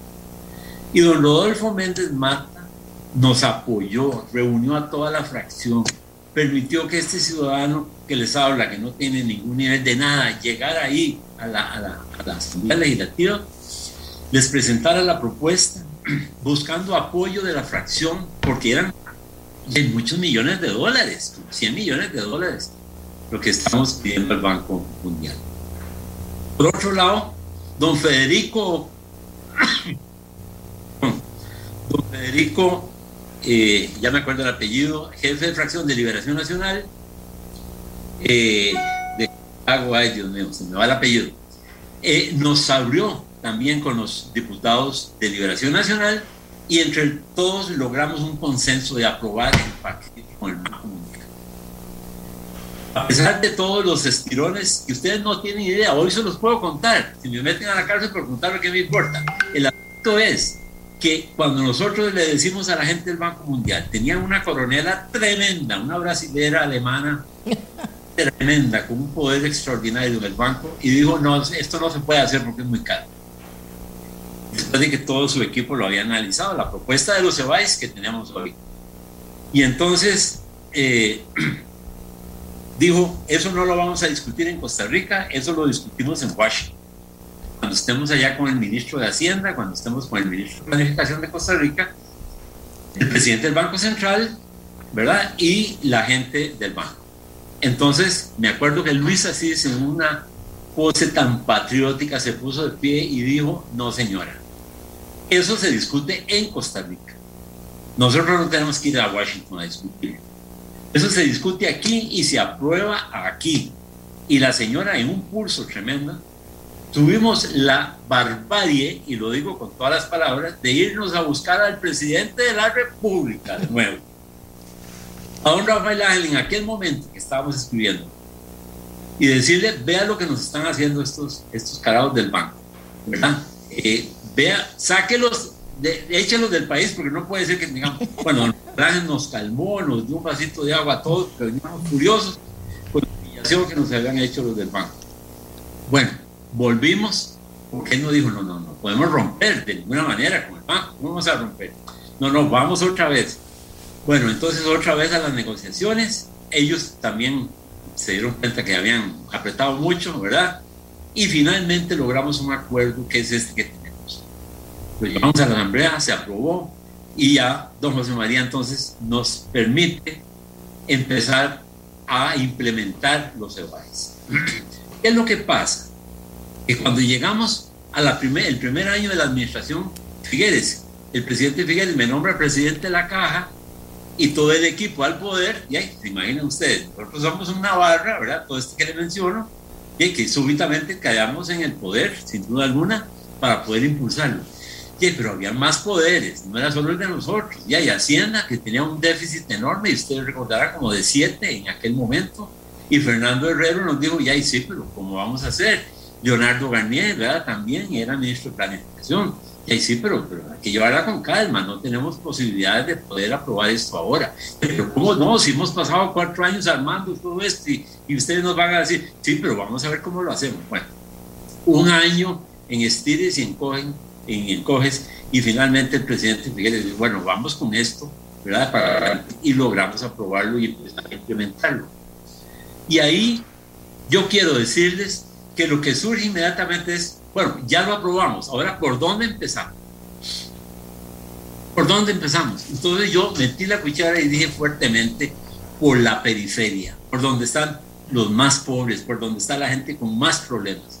Si esto funciona, tiene que funcionar bien en Upala, los Chiles, el norte del país, allá en el sur, en Neily, en Golfito, en San Vito, y de afuera para el centro y empezamos a movernos con un entusiasmo de Amelia, que usted no tiene idea dentro de la caja. Todo el grupo joven, ¿verdad? Todo el grupo que ya no éramos tan jóvenes, pero que bueno, eh, con aquellas ganas de hacer cosas, toda esta gente que le cuento, eh, comprometidísima y que además ya teníamos generaciones de médicos y enfermeras y microbiólogos y psicólogos y trabajadores sociales y todo el equipo de salud en el campo mucho más grande, teníamos más recursos en el campo. Nos permitió avanzar de una forma sin precedentes, muy rápidamente, porque yo dije, ya estamos en el segundo año, tercer año, viene el año político, se nos va a desarmar esto, tenemos que apretarle el pedal a garantizar que por lo menos más de la mitad del país ya tenga device con el objeto que la siguiente administración no nos, no nos eche atrás, que iba a ser don Miguel Ángel Rodríguez. Y Rodolfo Pisa, Roquefort, iba a ser el, el presidente ejecutivo. Entonces, ¿cómo hacer para avanzar? Bueno, hicimos todo el esfuerzo. Aquí eh, surgen extraordinarias, ¿verdad? Que, que, se comprometen a fondo a lograr avanzar en algo que cada vez veíamos con más eh, éxito, ¿verdad? Porque los resultados eran inmediatos. El poder asignarle un equipo eh, básico de atención integral de la salud a cada 5.000 habitantes. Ahí empezamos a hacer ajustes porque había poblaciones más grandes, más pequeñas, y por supuesto fueron dando. Bueno, doña Amelia, terminamos con Atul en Barranca. Todo este cuento que, que le estoy compartiendo, terminamos en Barranca y le digo, mire Atul, aquí en Barranca, en aquella pobreza en Barranca, y desde aquí mi abrazo enorme a Barranca, a todos los barranqueños, a toda la gente de Punta Arenas preciosa, con quien tantos años eh, trabajé, eh, nos abrieron las puertas y nos enseñaron las intimidades. Bueno, si no fueran por los EBAIS, ¿a dónde estaríamos? Una clínica enorme que por dicha lleva el nombre del doctor Sotomayor Guevara, Roberto Sotomayor. Digo porque es un reconocimiento muy importante una persona que en aquellos años, en los, en los 70, finales de los 70, nos dio el apoyo para empezar a soñar con un nuevo sistema de salud como el que pudimos llevar adelante. Atul Gawande, este personaje se sentó en las bancas de Barranca en media pandemia, ¿verdad? Eh, se sentó a conversar con las señoras y me decía, ahora sí entendí la esencia de la reforma de, de los EBAIS. Ahora sí entendí, porque ustedes lograron integrar todas las medidas de salud pública que nosotros separamos en Estados Unidos completamente de, de las acciones propias de la atención directa de atención a las personas. Eran las dos cosas lograron, primero, hacerla más eficiente, hacerla más costo efectiva, hacerla más integral. Se crea una relación entre los funcionarios del equipo básico y las familias. Una relación que él relata en el artículo de una forma preciosa, donde la TAP, con una forma muy sencilla, pero le parecía muy normal, decía, bueno, esta, este medicamento eh, iba a ser para doña señora, pero doña señora no va a poder llegar porque no sé qué, pero se lo voy a dar a la otra señora porque es el mismo medicamento y ella sí está aquí. Yo después le consigo uno a ella, a la otra. Y entonces decía, me decía, esto es impensable, me decía tú, porque esto es posible solo porque hay un compromiso muy grande entre todos, hay una confianza, hay una familiaridad y un compromiso eh, de, lograr la mejor calidad de, servicios de salud posible para, para la gente en cada comunidad. En Barranca, Doña Amelia, en aquella pobreza donde hemos ido a donar mascarillas, hemos llevado mascarillas por toda la orilla del río Barranca, donde están Jalandia y la pobreza más grande. Yo espero que desde aquí sientan el cariño de, de mis palabras. Bueno, la situación es durísima en este momento en, Barranca, pero como en otras comunidades, donde hay un nivel de drogadicción enorme, donde usted se encuentra toda la gente deambulando, famélica, que no come. Bueno, ahí estuvimos con la Gawande. Y entonces me dijo, no, esto es claramente una cosa fundamental que sin duda alguna tiene un potencial gigantesco. Porque nosotros en Estados Unidos también tenemos este escenario social y económico en muchos barrios y resulta que no logramos separar la atención médica individual que sigue en, el, en la oficina, en el consultorio, esperando que alguien se presente ¿verdad? Ah, y que me diga qué es lo que le duele, a esta otra cosa de ustedes, que ustedes están preocupados porque todo el mundo esté vacunado, porque todo el mundo esté recibiendo la atención que es igual para todos en cuanto a saneamiento, en cuanto a alimentación, en cuanto a educación. Y que, por supuesto, haremos la diferencia eh, de, lo que físicamente eh, la persona además tenga, ¿verdad? Entonces, esa, esa integración es la que Atul Gawande retrata eh, en, en toda la... Hay una, un final comentario en inglés, un comentario final, amigos y amigas, que es el programa de salud preventivo de, de, odontología en Palmares. Son 40 años de la doctora Norita Chávez Quirós, de haber logrado que cuatro generaciones de palmareños no tengan caries dentales. Me llevé a Tulga Wanda y le digo a Tul, usted no se puede ir para Boston si no va a ver lo que estamos haciendo, lo que están haciendo ellos en Palmares. Es un programa aparte, se sale un poco de esto, pero para que ustedes vean lo que fue la generación de los 70, doña Amelia, y usted forma parte de eso. Vean ustedes la maravilla. Eh, Norita Chávez, William Brenes, bueno, compañeros de la universidad, compañeros de las cooperativas de café de, la zona. Todo este grupo lograron armar una propuesta de salud oral preventiva, ¿verdad? Que permite hoy a Dulga Wande, donde le dio la boca un chiquito de la escuela, una escuelita en Esquipulas de Palmares, una dentadura de perla, así de todos blancos impecables, ¿verdad? Y que esa es la dentadura y el orgullosísimo, el chiquito, de tener aquella dentadura, eh, va a transmitir eso a sus hijos y a sus nietos y por supuesto que vamos a ir teniendo una salud oral fabulosa y extraordinaria, ¿verdad? A todos los, los palmareños. Lo que queremos ahora, y no se me puede ir el anuncio, es que esos programas de salud preventivo y de promoción de, de la salud dental los podamos universalizar igual que hicimos en salud. No puede ser que a estas alturas no tengamos un programa de salud oral eh, de esa magnitud como lo tienen en Palmares. ¿Cómo lo hicieron? Bueno, buscando recursos de todas las instituciones posibles. Ah, sí. Como digo, cooperativas de café, jugaron un papel esencial en todo esto, ¿verdad? Pero la Universidad de Costa Rica, que permitió que los profesionales pudieran estar ahí. Mire, doña Amelia, es que se pueden hacer cosas maravillosas cuando se tienen ganas de hacerlas. Cuando uno ve que el hilo dental pues, tiene su costo, ¿verdad? Y cuando usted tiene que dárselo a cada chiquito en todo el cantón de Palmares, pues tiene un gran costo. Al inicio se lo logramos con donaciones. Bueno, pero luego después se, se dan cuenta que había unos sacos, unos sacos de plástico que, que estaban hechos de, de unas eh, pequeñas eh, tiritas de plástico muy finas que si se lavaban bien, que si se remojaban bien en agua y jabón, se podían utilizar como hilo dental. Bueno, de los sacos esos de plástico se sacaron todos los hilos dentales con los cuales se les pudo donar a todos los chiquitos de todas las escuelas de Palmares. Entonces, el efecto fue el mismo, ¿verdad? Si hubiera sido comprado de, de, de marca Johnson Johnson o de cualquier otra marca, es el mismo, la limpieza y la higiene bucal. Bueno, ¿por qué? Porque esa es la base de, de mil enfermedades, ¿verdad? ese es el origen de mil enfermedades, el problema de la, de, de la salud oral para, para, todos los chiquitos. Atur fue allá y no lo podía creer. Él creía, él dice, pero esto no lo tenemos en Estados Unidos, no lo tenemos aún, con el enorme costo que tienen los servicios dentales en Estados Unidos, porque son curativos eminentemente. No tienen este nivel de prevención desde el kinder, la escuela, donde a todos los chiquitos se les lleva a lavarse los dientes en unas pilas larguísimas que Atul hasta la midió. Andaba con un centímetro diciendo, ¿por qué es esta maravilla? ¿Verdad? Esta pila que les permite a todos los chiquitos lavarse los dientes después de que toman la merienda. Claro.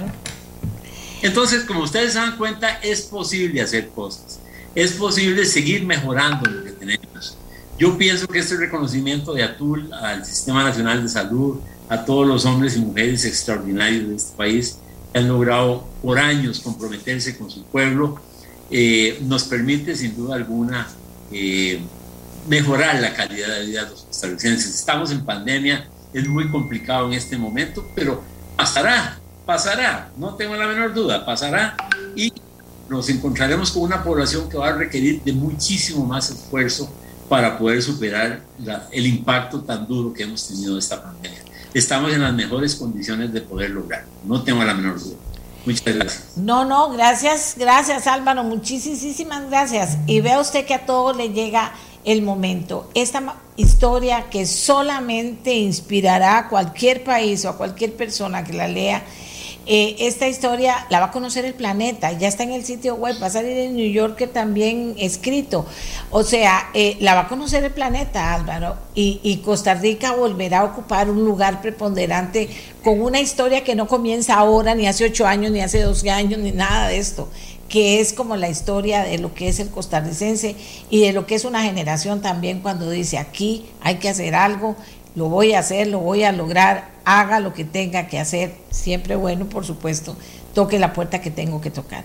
Le agradezco muchísimo que me haya aceptado estar con nosotros en el programa, al señor Gawande, ni hablar, pero merecidísimo el protagonista principal de, este, de esta historia que es la salud de Costa Rica, sin duda alguna. La salud de Costa Rica y, y, este pueblo maravilloso que cuando quiere hacer cosas, vea cómo las hace. Con las uñitas, con las uñitas. Un abrazo grande siempre, Álvaro. Suerte y adelante siempre también. Muy agradecido. Un saludo para todos mis hermanos en Nicoya, en Punta Arenas, en Barranca, en allá en Cariari, en Limón, por todo lado donde hemos andado con estas locuras. Gracias, gracias al doctor Álvaro Salas, que ni le pregunto, pero estoy segura que en algo está. Después vuelvo a hablar con él porque creo que sería muy importante. Eh, de verdad, y muchas gracias a la gente que ha estado conectadísima y ha estado escuchando con muchísima atención. Nos vamos de New Yorker, les vuelvo a contar, afamada revista norteamericana. Publicó ya en su sitio web el reportaje especial con Costa Rica como protagonista, más bien con su sistema de salud y se titula Los costarricenses viven más que nosotros. ¿Cuál es el secreto? Le dice al planeta, le dice a Estados Unidos. Y vean, don Álvaro nos adelantó muchísimo de ese secreto que habla de un pueblo que quiere trabajar, que no dice no puedo, sino que dice voy a poder, sí se puede. Una pausa y ya venimos.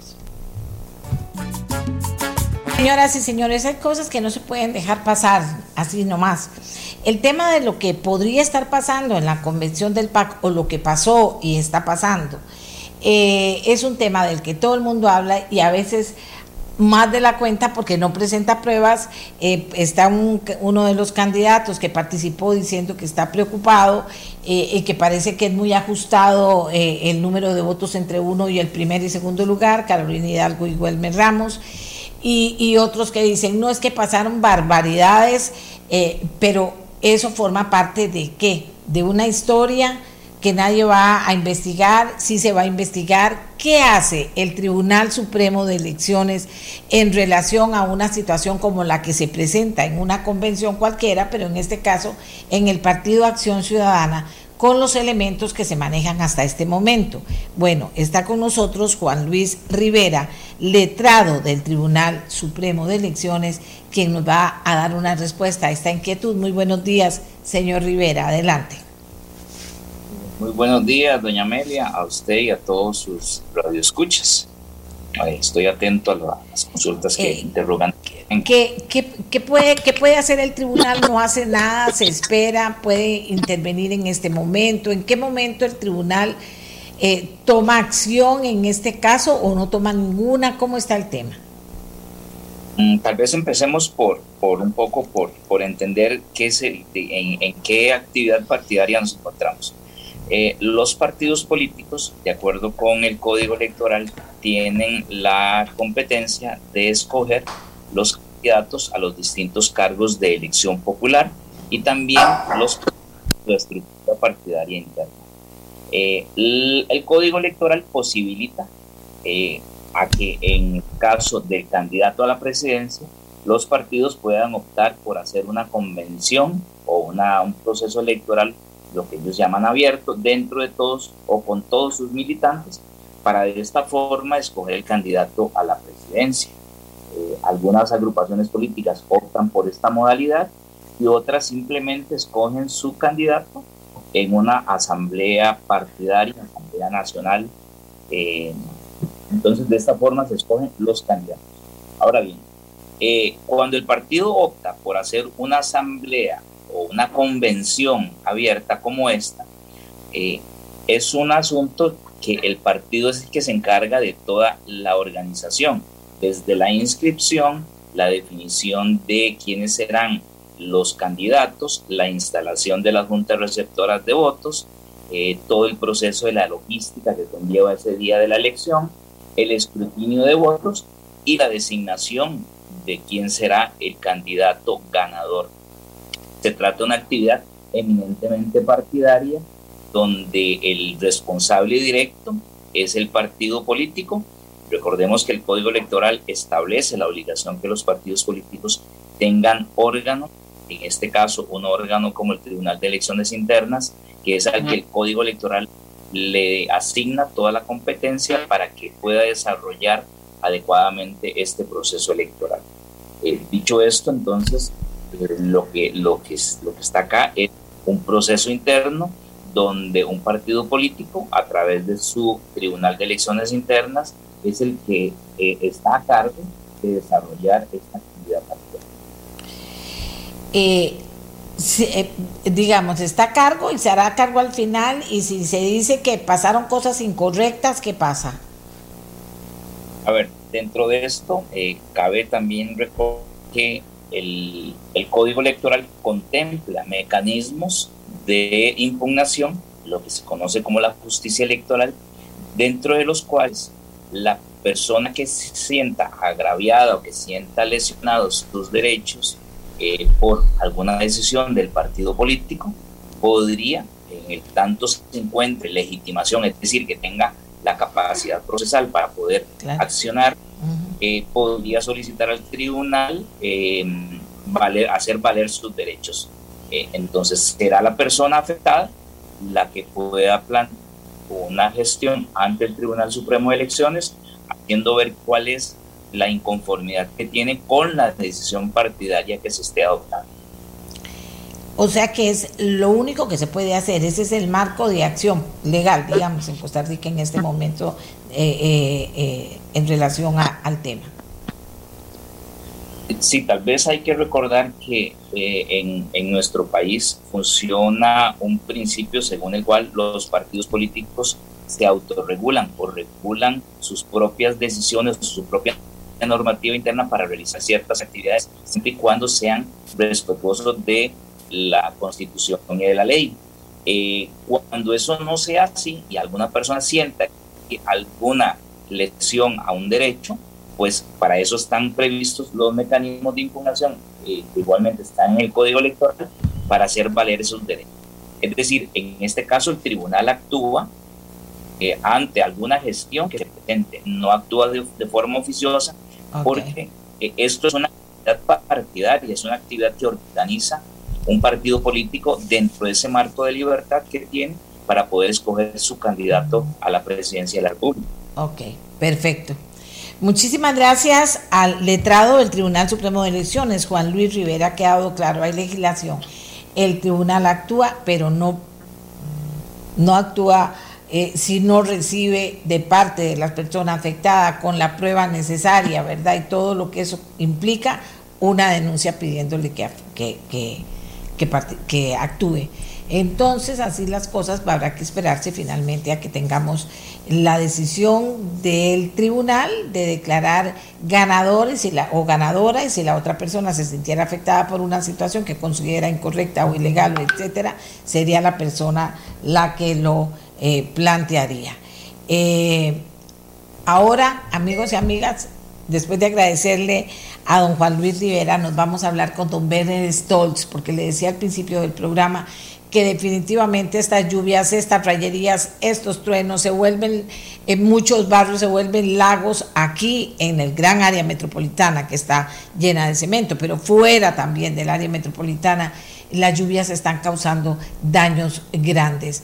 Eh, seguirán las lluvias durante la, estación lluviosa, es solo efecto de lo que está ocurriendo y de las eh, de las eh, de los comportamientos que tradicionalmente en esta época surgen y que producto del cambio climático van a ser más intensos. ¿Qué nos dice don Werner Sol? Porque cuando comienzan estos rayos y esa lluvia y sigue y sigue no para, todo el mundo comienza, ¿qué está pasando? ¿Qué hacemos? ¿Cómo hacemos? ¿Será, será normal? ¿Será anormal? ¿Pasará algo? Don Werner. Bueno, muy buenos días, eh, doña Amelia, y a todos sus, sus eh, eh, a todas las personas que nos acompañan. Bueno, en primer lugar hay que recordar que la estación lluviosa en Costa Rica siempre es fuerte. De alguna manera, un año más fuerte que otra, pero en general en los países tropicales las estaciones lluviosas son así.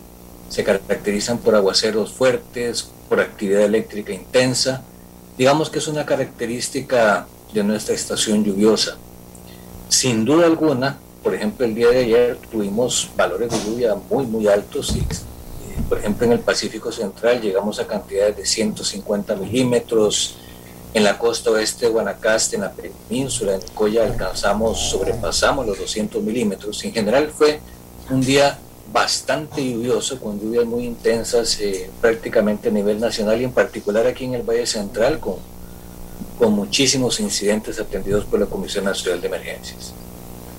¿Cómo va a seguir la estación lluviosa?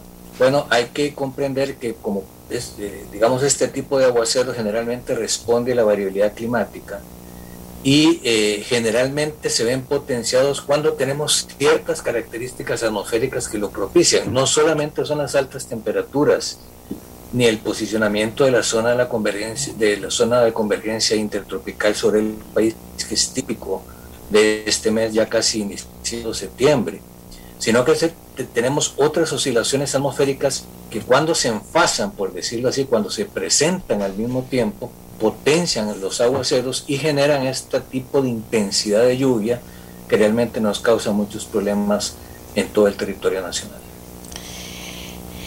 Vamos a ver, pero eh, eh, ayer me decían muchas personas que la responsabilidad de los barrios, la responsabilidad de las municipalidades, qué está pasando con la basura que en, en, los barrios y esto se ha ido más allá de la cuenta por la basura. Y yo digo, bueno, puede haber, le voy a preguntar a don Werner, porque puede haber un problema, por supuesto, de eso que deberíamos atender siempre, pero la intensidad es mucho mayor a pesar de eso y, y, y, los daños que se están causando también. Sí, cuando tenemos esta, esta presencia de varias condiciones atmosféricas, por ejemplo, actualmente estamos en el proceso de un retorno al fenómeno paulatino, a un fenómeno de, a volver al fenómeno de la niña y esto contribuye a que las estaciones lluviosas sean muy fuertes. Pero actualmente tenemos prácticamente cuatro o cinco características atmosféricas presentes que favorecen este tipo de intensidad de aguaceros, como el día de ayer. Puntualmente en Parrita, por ejemplo, tuvimos 150 milímetros, y eh, por ello tuvimos ese tipo de inundaciones. Sin duda alguna, y recordemos cuando comienzan las estaciones lluviosas que generalmente se hace ese tipo de recomendación, revise sus canoas, eh, debemos tener limpio, no tirar basura a todo lo que a todos los caños, ¿verdad? Que generalmente todo lo que es la evacuación, la escorrentía, digamos, del agua se ve muy perjudicada porque tenemos mucha basura acumulada. Pero independientemente de esto, sin duda alguna, hay momentos en que los aguaceros son de tal envergadura, de tal magnitud, que generan muchos problemas como los que tuvimos ayer. Eh, y también recurrentemente en lugares donde hay personas o, casas de habitación muy cerca de los ríos. Ya sea que tengamos ríos eh, muy caudalosos o que sean quebradas muy pequeñas, generalmente cuando tenemos este tipo de aguaceros pasamos de una quebrada prácticamente inadvertida a un río que se desbordó, ¿verdad? Y causó estragos a sus alrededores. Pero sin duda alguna, cuando tenemos esta, esta concurrencia de tantos fenómenos atmosféricos, estamos en presencia de aguaceros no solamente intensos, sino aguaceros que tienen la capacidad de causar inundaciones y afectaciones graves en, en los puntos en donde se presentan. ¿Y los rayos? ¿No vio qué rayos ayer? Sí, la rayería muy intensa, eso también es típico de los aguaceros fuertes, ¿verdad? Generalmente el aguacero intenso que genera este tipo de cantidades de lluvia va acompañado por la rayería, particularmente y en horas de la noche a veces se potencia mucho. Ayer tuvimos una realmente una, una actividad de rayos muy intensa aquí en el Valle Central y sin duda alguna en el Pacífico, que fue uno de los eh, de las zonas del país más afectadas. Muchas gracias, don Werner, de verdad, muchas gracias por la explicación. Yo voy a hablar también ahora, don Werner, con don Alex eh, Solís, es el presidente de la Comisión de Emergencia. ¿Qué hacer? ¿Dónde hacer? ¿Qué consejos? ¿Cómo actuar? ¿Cómo se está organizando la, la comisión? ¿Y cuáles son esos daños fuertes? Serios que se han vivido y también los arreglos o no que se han podido hacer para restablecer pasos incomunicados, porque mientras más llueva en las mismas zonas, pues esto también se dificulta. Eh, ¿Cómo está el tema? Eh, eh, yo sé que es muy general, pero en orden de prioridad, ¿qué cree usted, don Alex, que debe conocer en este momento la gente para tomar decisiones, para saber qué hacer? Muchas gracias, doña Amelia. Muy buenos días. Bueno, yo creo que lo principal es eh, entender todo esto que ha explicado don, don Berner y, bueno, el Instituto Meteorológico y la CNE pasan en constante coordinación. Esto justamente nos permite establecer en ese orden de prioridades, como usted lo mencionó, las identificar las condiciones de alerta y, en este momento me dirán, bueno, pero es que prácticamente todo el país está en alerta. Eh, sí, ayer el único sitio donde no donde no tuvimos reportes importantes de afectación fue en la región Brunca, pero en realidad Guanacaste, zona norte, bueno, y el Caribe, el Valle Central con muchísima afectación, sobre todo sitios que tienen pendientes fuertes y prácticamente lo que decía don Werner, ¿verdad? Con, con aguaceros muy intensos en sitios muy puntuales y con inundaciones que nosotros llamamos inundaciones o, o, repentinas, súbitas, que son quebradas pequeñas y crecen muy rápidamente y entonces eso arrastra flujos de material, árboles que se saturan, que pegan en los puentes y las inundaciones de ciudad ¿verdad? Básicamente por la gran cantidad de basura que acumulamos, objetos que desechamos, que los ríos van arrastrando. Así que lo importante las personas que viven muy cerca del cauce de los ríos, zonas propensas a, a, erosión, a deslizamiento, eh, mantener esa estrecha vigilancia. Los días que siguen son, son días de mucha lluvia, como lo ha mencionado don Werner, y por eso mantenemos las alertas siempre vigentes para que tengamos esa precaución. Vamos a ver, he visto que, mm, ¿cómo se llama? Árboles se le caen encima a un carro. ¿Qué está pasando con eso? ¿Eso se está atendiendo de alguna forma? ¿No hay forma de detectarlo? ¿No hay forma de determinarlo? ¿Qué se puede hacer? Bueno, en esos casos sí, hay, hay casos que, que tiene que ver con los fuertes vientos que ocurren en un momento determinado. Aquí, dichosamente, nuestro país tiene, tiene normas, normas ambientales muy, muy fuertes que nos ayudan a mantener y a conservar pues, esas, esas, eh, esas condiciones de, de- país verde, amante de la naturaleza. Hay casos donde pues sí tenemos que pedir a las autoridades que se pongan la mano en el corazón, como decimos, porque muchas veces hay casos que tienen árboles con grandes ramas cerca que a veces se necesita cortar y se convierte en todo un, todo un tema. Muchas veces árboles que están a punto de caer en el cauce, en la, en la orilla de un río, pero hey, no se pueden cortar y terminan yéndose en, la, en, en una crecida súbita del río. Todos esos aspectos hay que evaluarlos con la autoridad ambiental de cada uno de los cantones. En eso insistimos mucho desde los comités municipales de emergencia.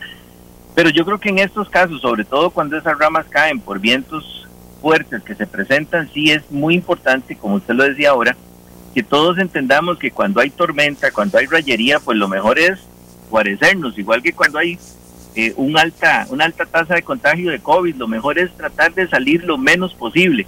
Entonces a veces sí, sí como que, que retamos un poquito estos, esta, estas condiciones de la naturaleza y perdemos un poquito el cuidado que hay que tener. Por eso es que siempre mantenemos vigentes las alertas para que la gente también se informe y, y tome sus precauciones. Claro, y si alguna persona ve o, o- ha visto que está un, árbol medio caído, porque son árboles los que se vienen a veces encima de un carro, ¿quién atiende eso? ¿La municipalidad?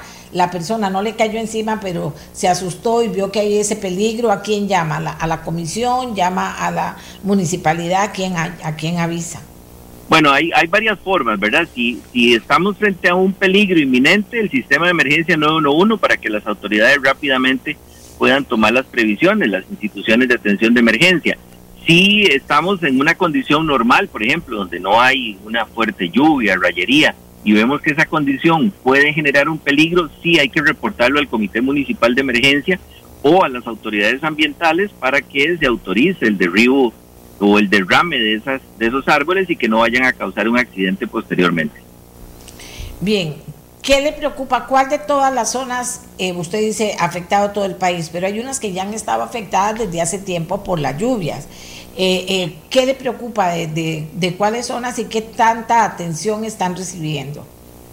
Bueno, en realidad el- en el fin de semana y anoche hemos tenido impactos en 30 cantones por lo menos, prácticamente en todas las todas las provincias. Ahorita tenemos vigilancia eh, muy fuerte en el sector del, del tablazo, donde hay un deslizamiento activo. Anoche estuvo bajando mucho material en ese sector. Eh, también en Garavito eh, se tiene vigilancia permanente. En Santa Cruz tenemos habilitado un albergue. En la isla de Moravia también tenemos habilitado un, un albergue por, por afectaciones por deslizamientos. Y en varios cantones de San José, donde se han presentado incidentes, pues los comités municipales de emergencia están trabajando en eso. Eh, también es importante mencionar que hay deslizamientos grandes, como el deslizamiento de eh, en- el de Chitaría, en Santana, el Tablazo, en, la zona sur de San José. En, en total hay unos 15, 17 deslizamientos que permanentemente se están monitoreando por parte de nuestros geólogos y los comités comunales de emergencia en conjunto con los comités municipales. ¿Y hay carreteras cerradas en este momento todavía? Bueno, en este momento no tengo reportes de, eh, vías obstruidas. y muchos de ellos estuvieron, algunas obstruidas parcialmente, ¿verdad? Sobre todo porque hubo un, un desbordamiento de la quebrada, algún deslizamiento, pero los comités municipales de emergencia rápidamente se movilizan junto con el MOP y atienden estos casos. Nosotros seguimos trabajando todavía en algunos primeros impactos, producto de la, de la última inundación del Caribe que son obras más grandes en las que se apoya a los comités municipales de emergencia. De hecho, yo estoy en este momento en el, en el dique de Matina, eh, con Sí, el le, le iba a preguntar que, que estaba en dique de Matina por alguna situación particular. No, básicamente es una visita de, de campo eh, junto con nuestro equipo de ingeniería y la municipalidad para la, el seguimiento a, a esos primeros impactos que eh, derivan de la emergencia pasada del Caribe. Perfecto. Entonces, No, no, más bien aquí en el Caribe está, no le puedo decir que está full soleado, pero, pero no, no está lloviendo mucho en este momento. pero es que usted ha visto que a veces está aquella mañana con aquel sol y aquella belleza, la tarde comienza más o menos y después comienza a llover con sol y se viene después aquella cosa que dice uno, bueno, tenemos que prevenir muchas cosas. Usted que tiene experiencia en eso, cuando hablamos los que estamos en las casas, digamos que a buen recaudo, más o menos, ¿verdad? Eh, eh, ¿Qué son esas medidas que uno tiene que tener absolutamente claras por si la situación se sale de control? Bueno, doña Amelia, yo creo que aquí lo principal es que conozcamos el entorno donde vivimos y que tomemos las acciones tempranamente. ¿verdad? Muchas veces dependemos de que, de que lleguen las autoridades a movilizarnos, pero si nosotros sabemos que vivimos en una zona propensa a deslizamientos o a inundaciones, lo principal es informarnos sobre las alertas que se están emitiendo para los diferentes sitios. Por ejemplo, ahorita, en esa condición de inestabilidad que don Werner le describía a usted y que Ajá. usted misma ha mencionado, ¿verdad? Que hace sol en la mañana y de pronto se viene un chaparrón fuertísimo con rayería y vientos. Por eso es que tenemos una alerta amarilla de preparación prácticamente para toda la vertiente del Pacífico, la zona norte y el Valle Central. Entonces, es muy difícil en estas condiciones y como se lo explicó don Werner a usted ahorita de cómo se está comportando el, el, tiempo, eh, es muy difícil prever esa, esa microzonificación, ese que en un barrio específico va a pasar esto. Entonces, por eso lo importante es que nosotros conozcamos dónde vivimos. Si hay árboles que están torcidos, que están inclinando hacia la vivienda, si vivo en un talud, si comienzo a ver que empieza a, a chorrear agua por todos lados y a salir eh, eh, chorritos de agua y a deslizarse el material, es el momento de, de activar el sistema de emergencia y buscar ayuda. Porque yo sé que es muy fácil decirlo cuando uno no está en esa circunstancia, pero como decían, la sabiduría de nuestros abuelos, lo material se repone, pero la vida humana Así es. no se repone. Entonces, aquí lo principal es buscar ayuda y para eso los comités municipales de emergencia y las instituciones estamos a la orden para apoyar a las personas en, en- en- en condición de vulnerabilidad. Gracias a don Werner Stoltz y gracias también al presidente de la Comisión Nacional de Emergencia, don Alex Solís, por ponernos al día de lo que está pasando, una especie de boletín rápido para que usted tome las medidas que se necesita. Si no tiene que salir, no sale. Si ve que está el cielo negro, espérese para salir después.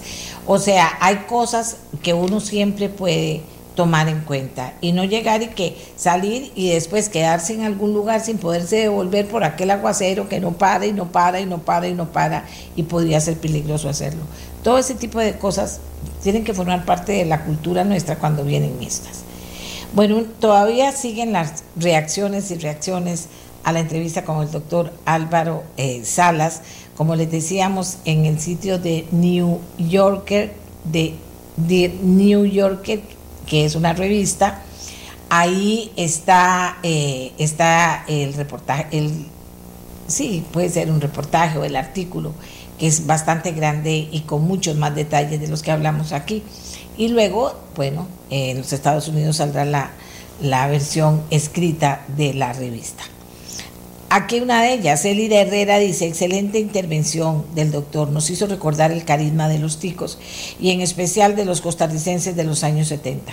Mi mamá fue una de esas enfermeras comunitarias de Atenas que visitaba casa a casa llenando de salud a los vecinos del pueblo. En aquel momento recorría el pueblo a pie, de punta a punta, pero conocía exactamente las necesidades que había en cada casa. Incluso caminaba por la línea del tren para atender caseríos como Tornos, Escobal, etc. Eran verdaderas eh, líderes, eran verdaderas, verdaderas líderes comunitarias. Señoras y señores, se nos ha acabado el tiempo. Estamos, eh, ¿qué les voy a decir? Eh, eh, preocupados por el tema de las lluvias, pero también preocupados por el, preocupados por el tema del COVID. Inspirados una vez más porque Costa Rica tiene cosas maravillosas como la historia que acabamos de escuchar del doctor Álvaro Salas, de toda una generación que en ese campo se puso, se puso la camiseta y la camiseta siempre es trabajar muy duro, pero formarse, estudiar. La inteligencia es importante. Recuerden que la inteligencia, señores, es lo más importante. Ya el estudio se le aporta a la inteligencia, pero potencialmente la inteligencia está ahí. Y siempre hay que anteponer la inteligencia a cualquier otra circunstancia. Ayuda bastante, no crea. Eh, pero qué, qué, qué maravilloso, me voy inspirado una vez más por esa maravilla. Eso, recuerden, eso no nació hace cuatro, ocho o doce años. Ténganlo presente.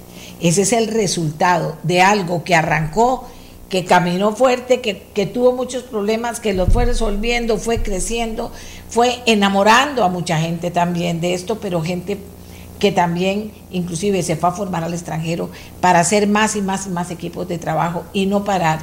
Nadie les pudo decir que no, lo lograron, porque la fuerza y la persistencia siempre ayuda también muchísimo Costa Rica. Ese es nuestro país, esa es nuestra gente. Y una vez más el mundo nos va a conocer por algo impresionante. Competimos con Estados Unidos y le ganamos. Eh, eh, nos va a conocer por algo que va mucho más allá que nuestras playas, por algo que va mucho más allá que nuestras montañas y nuestros volcanes, que es nuestra gente y la gente que creó un país, que hizo un país, que tiene tantas fortalezas que por supuesto hay que cuidar. Nos vamos hasta mañana, Costa Rica. Gracias por estar con nosotros. Este programa fue una producción de Radio Monumental.